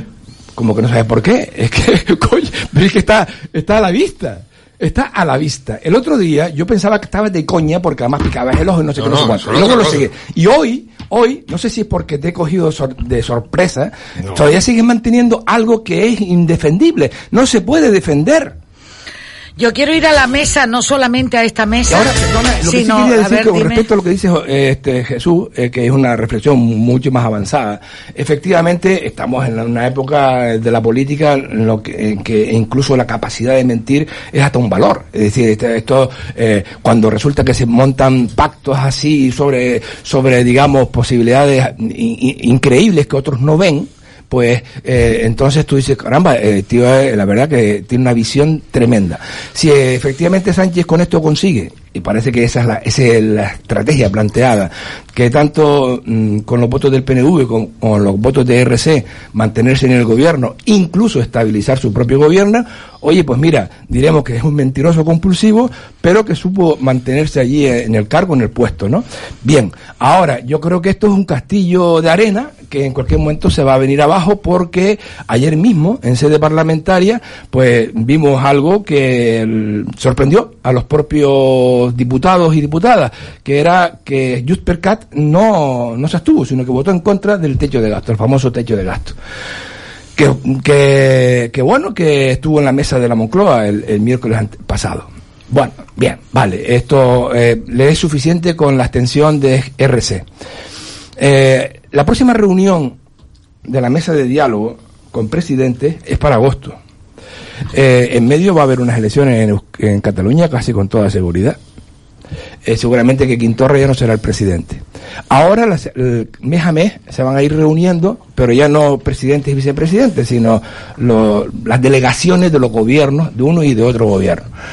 Eh, el propio Felipe González, que de esto entiende un rato y que estuvo ca- 14 años gobernando en España de manera ininterrumpida, decía que esta no sirve para nada, que estas reuniones es para ir ganando tiempo al tiempo. Y bueno, y yo le digo, pues vale, de acuerdo.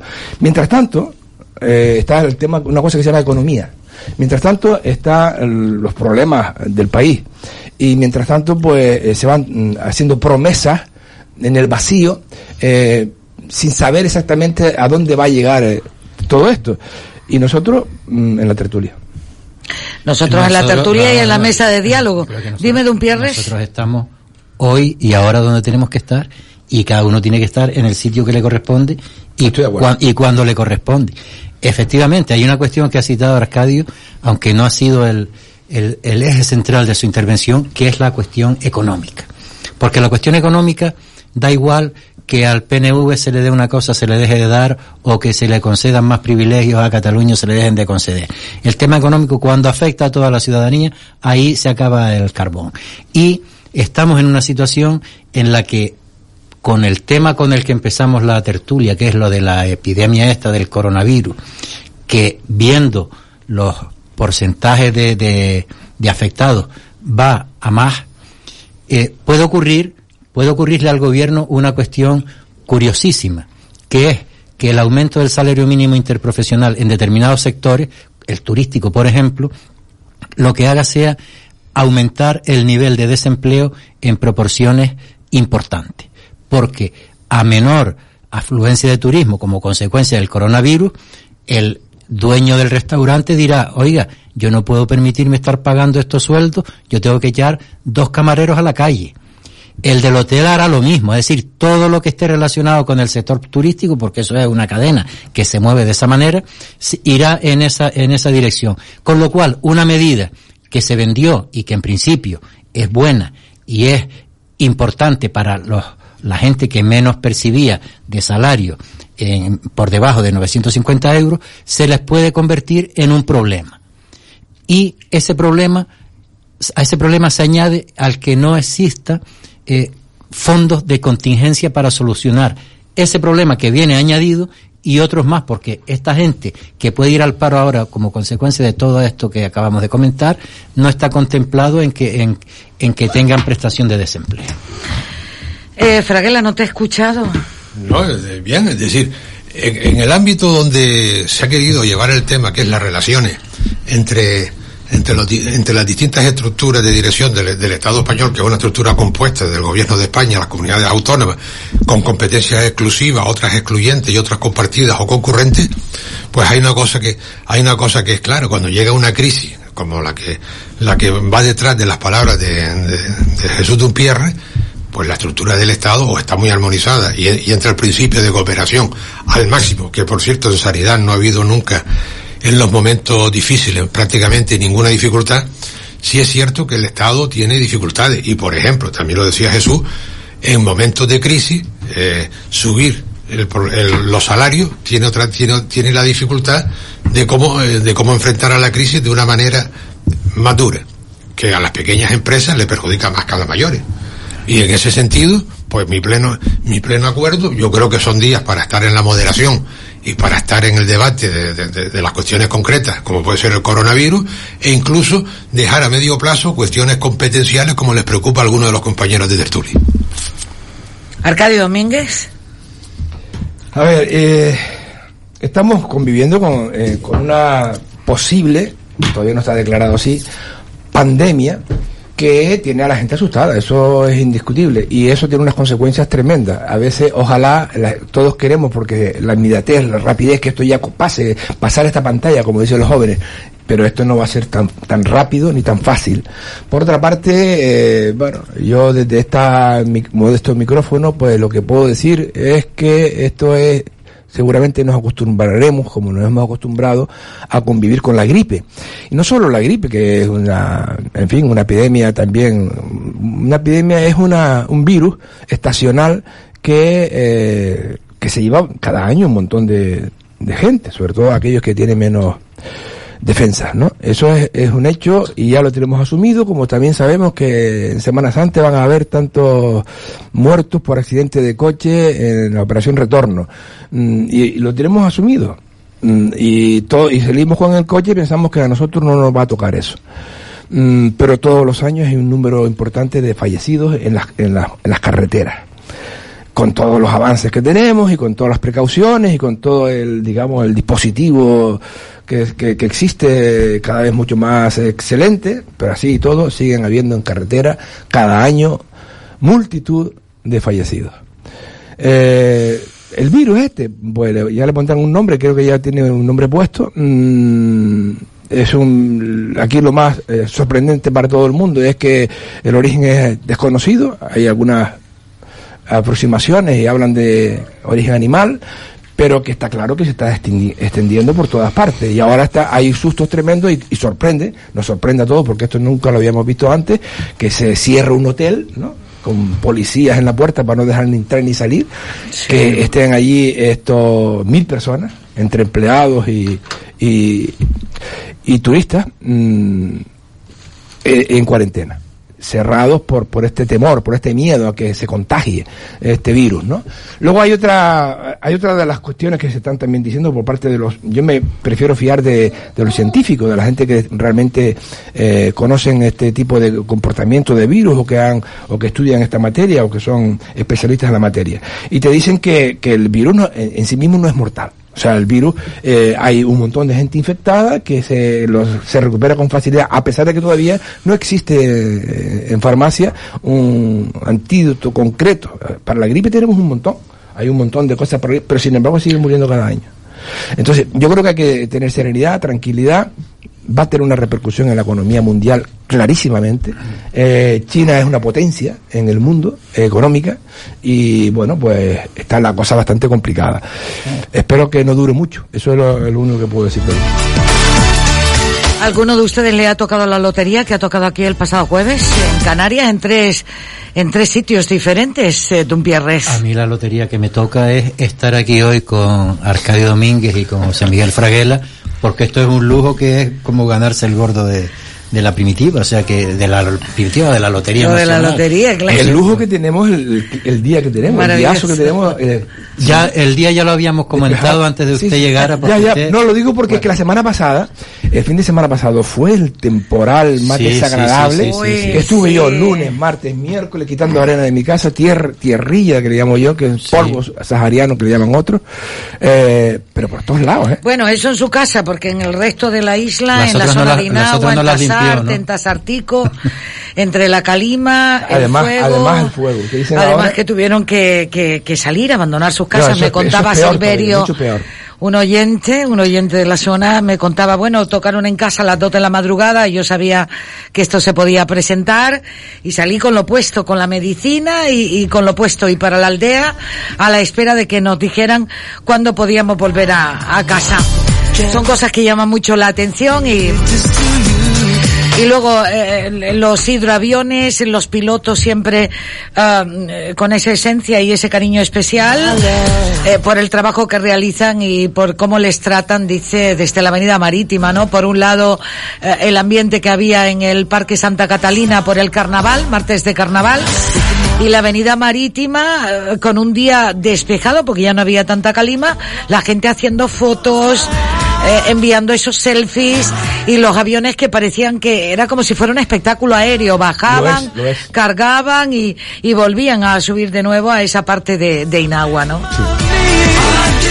Oye, y el gobierno que quiere incentivar la jubilación a los 67 años. ¿Cómo ven esto, Dumpierres, Fraguela, Domínguez?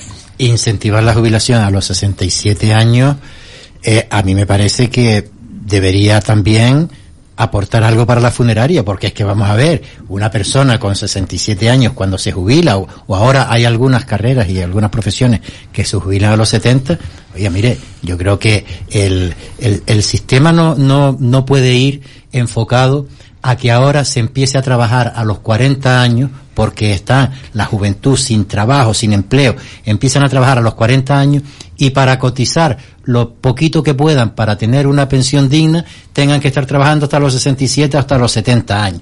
Yo creo que tenía que hacerlo al revés. Oiga, pónganse a trabajar más pronto y dejen a la gente mayor vivir tranquila el tiempo que les queda.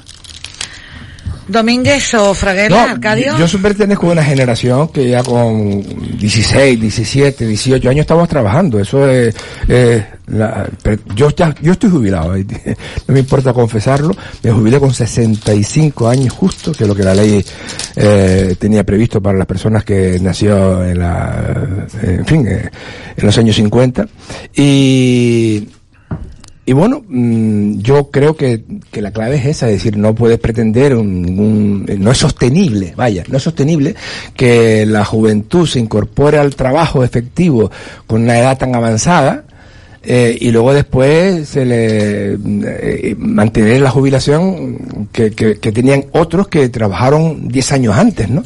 Esa es la eh, diatriba que hay que superar. Yo creo que en estos momentos los 67 años parece una edad razonable. Es verdad que las cosas han cambiado mucho y que una persona hoy con 67 años puede ser joven, que antes en- cuando yo era un chiquillo, una persona con 60 años era una, una persona anciana, bastante mayor. Con 50. Y con- incluso con 50. También. Mm, pero bueno, esto ha cambiado y habrá que, eh, yo creo que habrá que atemperar una cosa y la otra. Fraguela, que no te he escuchado al respecto No, de yo esta quería- jubilación de los Pues yo- 67 años. Yo, yo, si me permites alterar el, el estatuto, el, el orden de la tertulia, el artículo 18 del Estatuto de Autonomía de, de Euskadi, habla literalmente, corresponde al País Vasco el desarrollo legislativo y la ejecución de la legislación básica del Estado en materia de sanidad interior. Dos, en materia de seguridad social corresponderá al País Vasco el desarrollo legislativo y la ejecución de la legislación básica del Estado, salvo las normas que configuren el régimen económico de la misma. B. La gestión del régimen económico y la seguridad social. Tres. Corresponderá también al País Vasco la ejecución de la legislación del Estado sobre los productos farmacéuticos.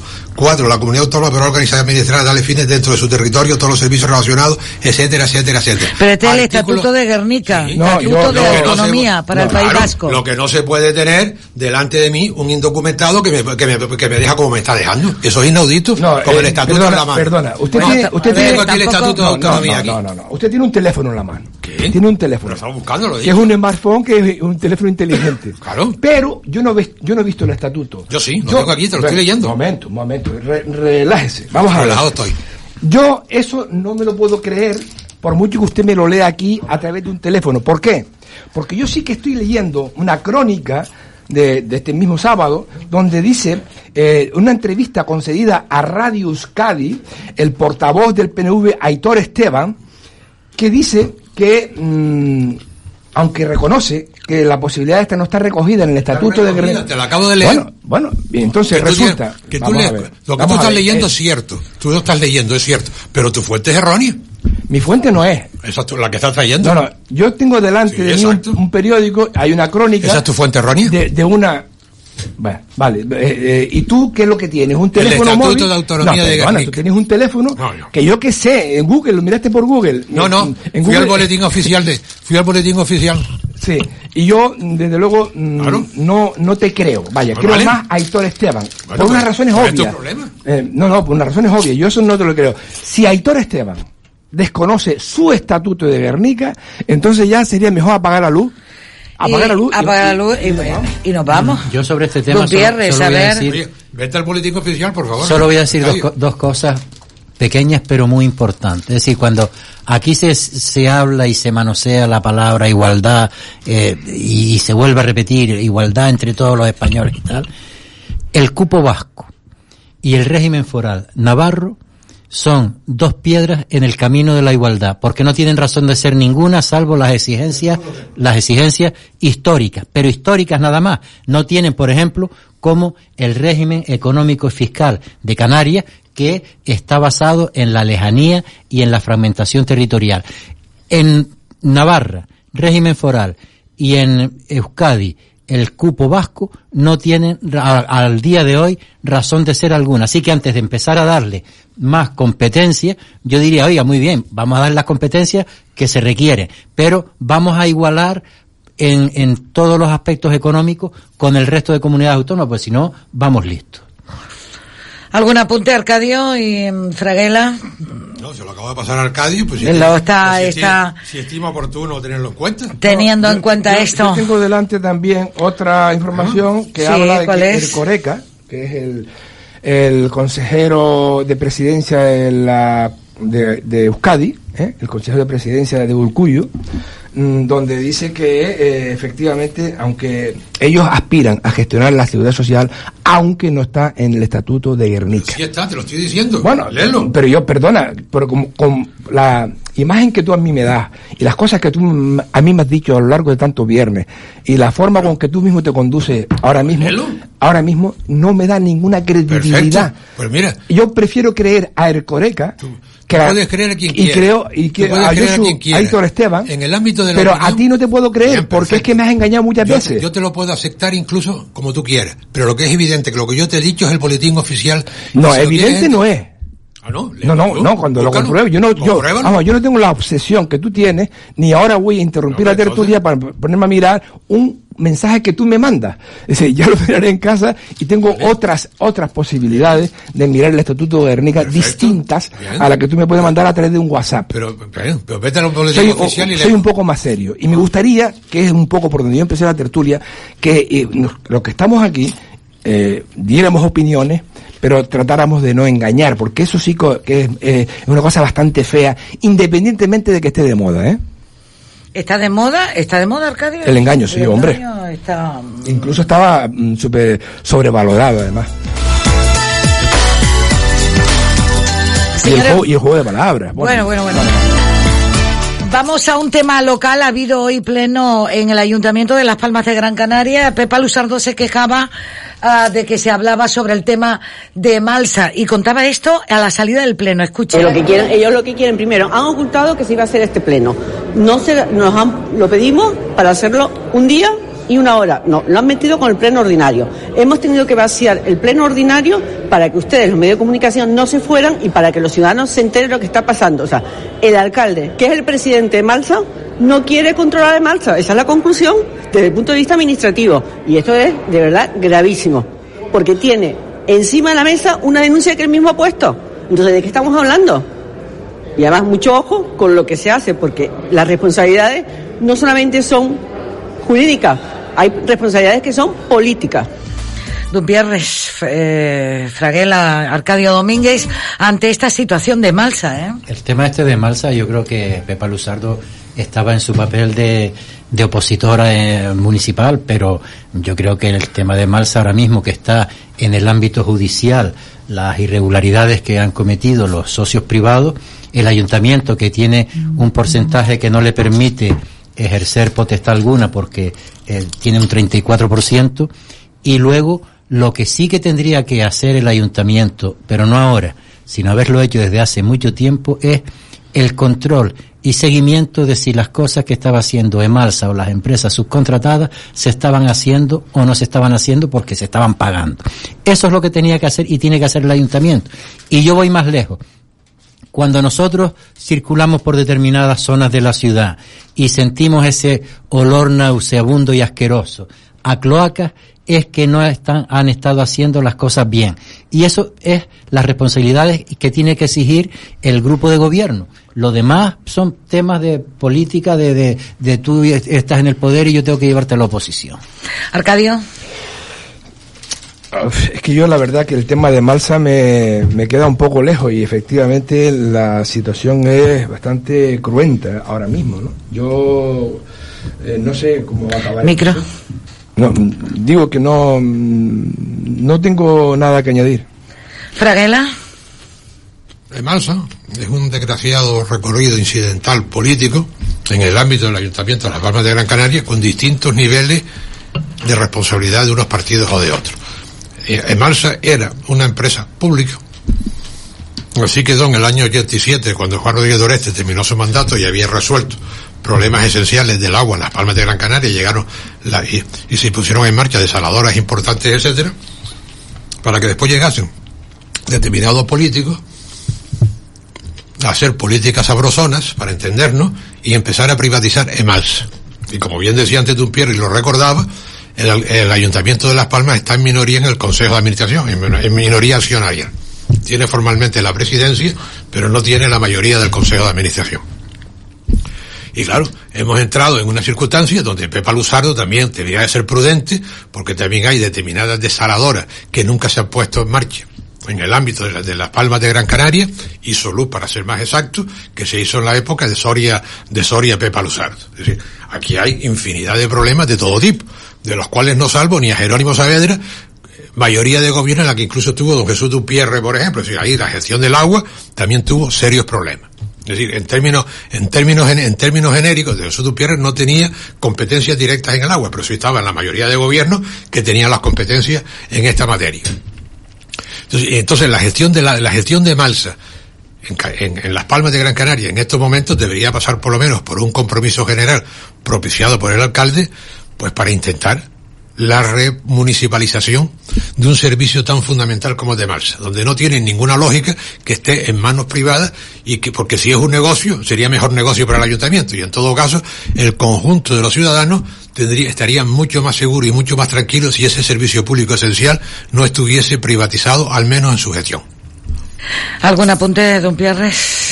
No, como me citó expresamente. Por, por, por alusiones. Como me citó expresamente el señor Fraguela, por alusiones decir que efectivamente en el tiempo que yo estuve en el ayuntamiento nunca formé parte de ningún órgano de que tuviera relación con Emalsa, con lo, cual mi planteamiento sigue siendo que- y comparto de que el, quien considera el agua que es vital para el ser humano un negocio, como son las empresas privadas estas que lo están gestionando, los, elementos vitales para el ser humano, como es el agua, no puede estar sujeto al negocio ni a ni altibajos propios de, de la especulación económica. Por lo tanto, el, el, yo creo que lo que tiene que hacer el ayuntamiento tenga menor porcentaje que no que le impida ser el que lleve la voz cantante es controlar si no se si no se remunicipaliza controlar la gestión que se está haciendo no solamente en, en lo que es la provisión de agua sino también en lo que es la todas las bases estas que hay de, de eh, de, de desaladoras y todas las la que hay de, de reciclar el agua. Porque si no, nos encontramos que una ciudad que pretenden, y así debe ser, presumir de ella, oiga, pues a veces hay unos malos olores en determinadas zonas que son insufribles. Y tanto, eh, por ejemplo, para empezar, zona Rafael Cabrera y En compañía.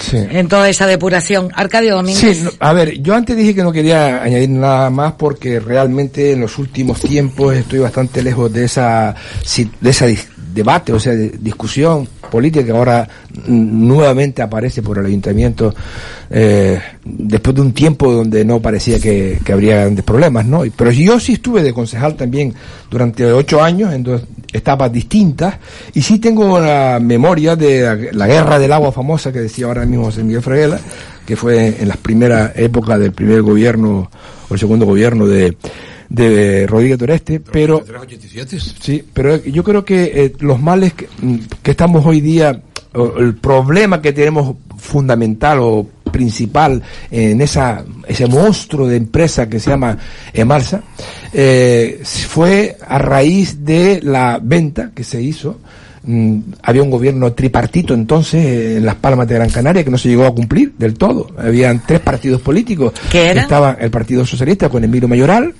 estaba el Centro Canario con Luis Hernández al frente, eh, José Vicente León y luego se marchó y quedó Luis Hernández y estaba José Carlos Mauricio con ICANN, que nunca llegó a gobernar, por cierto. José Carlos Mauricio no llegó, pero estaba en ese tripartito. Mm, pues se rompió. Eh, y de ahí vienen aquellas negociaciones que dio lugar a la venta de las mm, de la mayoría de las No, acciones. perdón, Arcadio, en, ese- en esos cuatro años lo inició José Vicente León, Sí, 87, sí. 91, y después hubo una moción de censura donde Miguel Ángel León Salve, que estaba en las listas del Centro Canario, le pasó la mayoría. a No, no, estamos, estamos confundidos de, de periodo. Ese no fue, en ese periodo, ese, en ese momento había un gobierno mm, mm, CDS-PP, o Alianza Popular, mejor dicho. Y se cambió. Hay una moción de censura. Pero yo, el, el que le sustituye después es un gobierno tripartito. Claro. El que le sustituye cuando cuatro años alcalde, después, cuando hace alcalde Emilio que hay un, un gobierno hay una un pacto de gobierno firmado entonces por José Vicente León eh, José Sintes que era eh, y José Carlos Mauricio y es ahí ahí fue donde se reunieron y Luis Eso fue- es, en, eso es en el 91.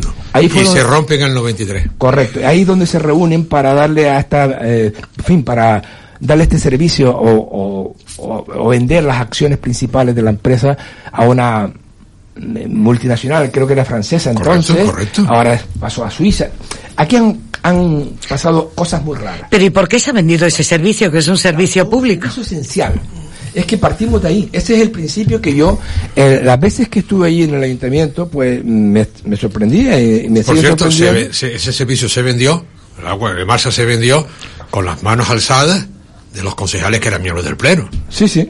Sí, sí. No, no se, no se vendió por, por No, el capricho de alguien. Sí, sí, se hizo el proceso Claro. corre- corre- correcto. Y se llevó al Eh, Pleno el- y fueron los concejales los que levantaron el, la mano. el caso es que eh, siempre hubo, a nivel por lo menos de discusión, eh, dudas de que si era un buen negocio o era un mal negocio. Y todo el mundo decíamos que era un servicio esencial y que eso no tendría que pasar a manos privadas, al menos en su mayoría, en, su, en la mayoría. Eh, hay un montón de ejemplos eh, en la vida pública de eh, empresas mixtas donde hay eh, capital privado, pero digamos que la, la empresa pública se ma- mantiene una, una mayoría, aunque sea pequeñísima, aunque sea simbólica muchas veces. más. Un 1%.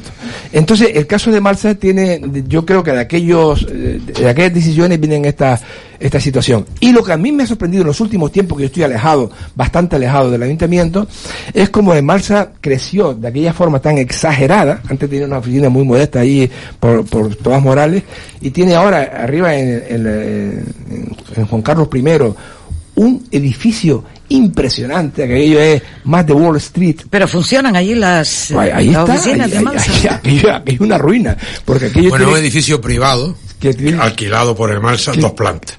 Que- una de que ellas, paga una cantidad una inmensa, de ellas que que incluso en nunca la se ha época- ocupado. en la época de, de, de Jerónimo Saavedra se bajó la se bajó la cantidad del alquiler y encima había una planta que como bien ha dicho Arcadio jamás se ocupó. Una cosa tremenda. Pero se pagaba el alquiler de esa planta. naturalmente. Déjame Eso es, eso viene de la época, eso viene de la época anterior. Pero a no son, no son alquileres sociales. ¿eh? No. No, no, no son los alquileres sociales. Y hubiese dado para complicado. mucho esos alqui- ese alquiler que se pagaba de una oficina que no se utilizaba y de un espacio vacío. sí, sí, sí. Imagínate para lo que hubiese, Dado. para lo que hubiese dado, para mucho.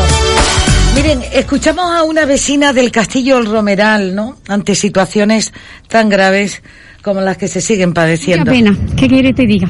Esto, verlo en directo, es oírlo una cosa, pero verlo te, te impresiona, porque hay que estar en, en el pellejo de ello.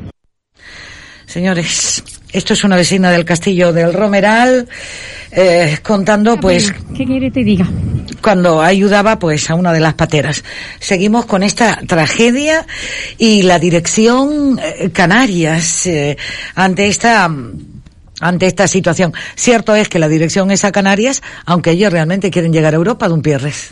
Sí, han vuelto a abrir la ruta de la vía de Canarias porque a la presión que existe, que existe en el Mediterráneo se ha agudizado y yo reitero lo que he dicho en anteriores ocasiones, es decir, aquí ya tuvimos esta experiencia con mayor profusión en los años 2004, 5, 6, 7, cuando aquella venía aquella avalancha de, de, de pateras y de cayucos ahora existe lo que yo le llamo en, en política el adanismo, que es que todo parte de cero, que somos los primeros en inventar el mundo y yo creo que esas son las consecuencias que se están pagando en la recepción de estos pobres inmigrantes que, que vienen en, en malísimas condiciones. Yo creo que se tenía que haber aprendido y haber tomado ejemplo de lo que se hizo en aquel momento, volver a aplicar esos protocolos que, que se vio que eran eh, oportunos y válidos y no estar improvisando, porque aquí esto yo creo que hasta casi le ha costado la, el cese del, anterior delegado del gobierno, pero no tiene em, visos de que vaya a solucionarse de otra manera mejor que lo que lo están haciendo, con lo cual me parece un error lo que, cómo se está gestionando. Y eso que mientras estamos hablando de esta noticia ha sido avistada una patera a 80 millas de Gran Canaria con 15 inmigrantes a bordo, Fraguela. Una patera más, una patera menos, la hayamos visto o no hayamos visto, más allá de la tragedia de los que van dentro, la situación es exactamente la misma, con las salvedades de los que yo, que las que yo, yo menciono. Ahora bien, aquí la cuestión es que, es que una patera, insisto, una patera más, una patera menos, el problema es el mismo. ¿Cómo está África? ¿Qué estructuras tiene? ¿Qué capacidades de mejora tiene en el corto, en el medio en el largo plazo?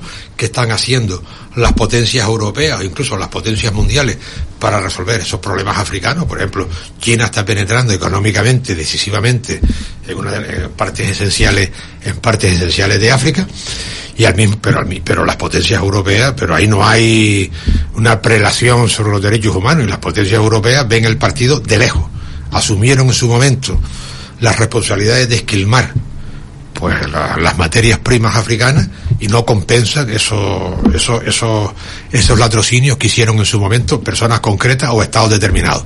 Y simultáneamente más allá de más allá de todo asunto tienen responsabilidades primero por asumir una posición política en África incluso por quitarle a los seres humanos como esclavos que se vendían en Europa y se vendían en América y simultáneamente en esas circunstancias primero colonizaron y después descolonizaron. Es, muy crítica la, la colonización porque es la invasión, es un artificio para hablar de invasiones en terceros países y también cuando se marcharon, es decir, cuando eh, dejaron de invadir, descolonizaron, lo hicieron también mal y al final dejaron en muchos lugares pues gobiernos títeres que mantienen pues la estructura de conveniencia para terceros países, para otras potencias, a cambio de la mayor indigencia, de la mayor indignidad desde el punto de vista de, las condiciones de vida, etcétera, de, de millones y millones de seres humanos que viven ahí. Y en eso mm, está bien ya de quejarnos de la paterita, pues cuando el problema es que tenemos que quejarnos de cómo hemos hecho entre todos el continente africano. Arcadio Domínguez. No, e- es un drama, un drama que cada vez que pasa esto, bueno, hay que eh, estaba escu- escuchando el, el corte que nos has puesto de esa señora, pero es que esto se le abre a uno las carnes, porque realmente esto no tiene eh, solución fácil. O sí, no lo sé, pero en, en realidad los países, mm, los gobiernos, todos, todos, los gobiernos, pues cuando toca hacer el discurso de solidaridad, el discurso mm, humanitario, el discurso tal, eh, utilizan mm, pues, bueno frases grandilocuentes y pero después en la realidad y en la práctica es que esto molesta, molesta la llegada de estas personas indigentes, ¿eh? sin nada, sin prácticamente sin identidad, incluso con un nombre eh, supuesto falso, con temores eh, a que vengan más detrás y otros más detrás. Y bueno, se hacen remedios, se ponen parches para capear la situación, pero mira, ahora se están devolviendo en caliente, como se decía eso, los que están en la oposición, dice, qué injusticia tan grande, cómo se puede devolver en caliente. Cuando estás en el gobierno dice, es que esto es legal, eh, esto está en la ley, o sea, tenemos que admitirlo. Eh, es una contradicción muy fuerte, Muy es fuerte. un drama muy Y grande. hablamos de personas. Un drama muy grande. Hablamos de personas, no son paquetes. Y de personas que llegan con niños peques, ¿eh? Pero aquí llegan tres, cuatro, algunos incluso muertos, pero es que se mueren millones en el, cuerno, en el cuerno de África. Que y no no, podemos hablar de cuatro cuando hay problemas, son millones de muertes en esa circunstancia. En esa situación. Vaya contraportada, ¿eh? Para cerrar hoy.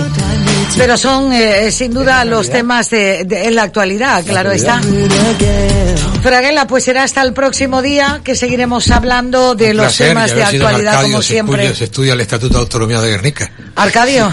Y hablaremos el próximo día. Me voy a ser un experto yo en en la política vasca cuando, Bueno, no, cuando- no entiendo ni la, ni la, la de la isleta. Imagínate, Imagínate. imagínate. A Dumpierres un saludo también en esta jornada. Gracias. Gracias. Oh, Y así nos vamos porque nos vamos a acercar ya en nada, en 30 segundos, al boletín informativo de Es Radio a esta hora del mediodía. ¿Sabes que en Gran Canaria tenemos 189 tiendas Spar? Siempre cerca de ti. Hasta el 12 de marzo tenemos entrecot de añojo a 12,95 euros el kilo. Y aceite de oliva la española, lata de 5 litros a 11,45 euros. Spar Gran Canaria. Siempre cerca de ti. Es la mañana en Las Palmas. Dirige y presenta Dulce María Facundo.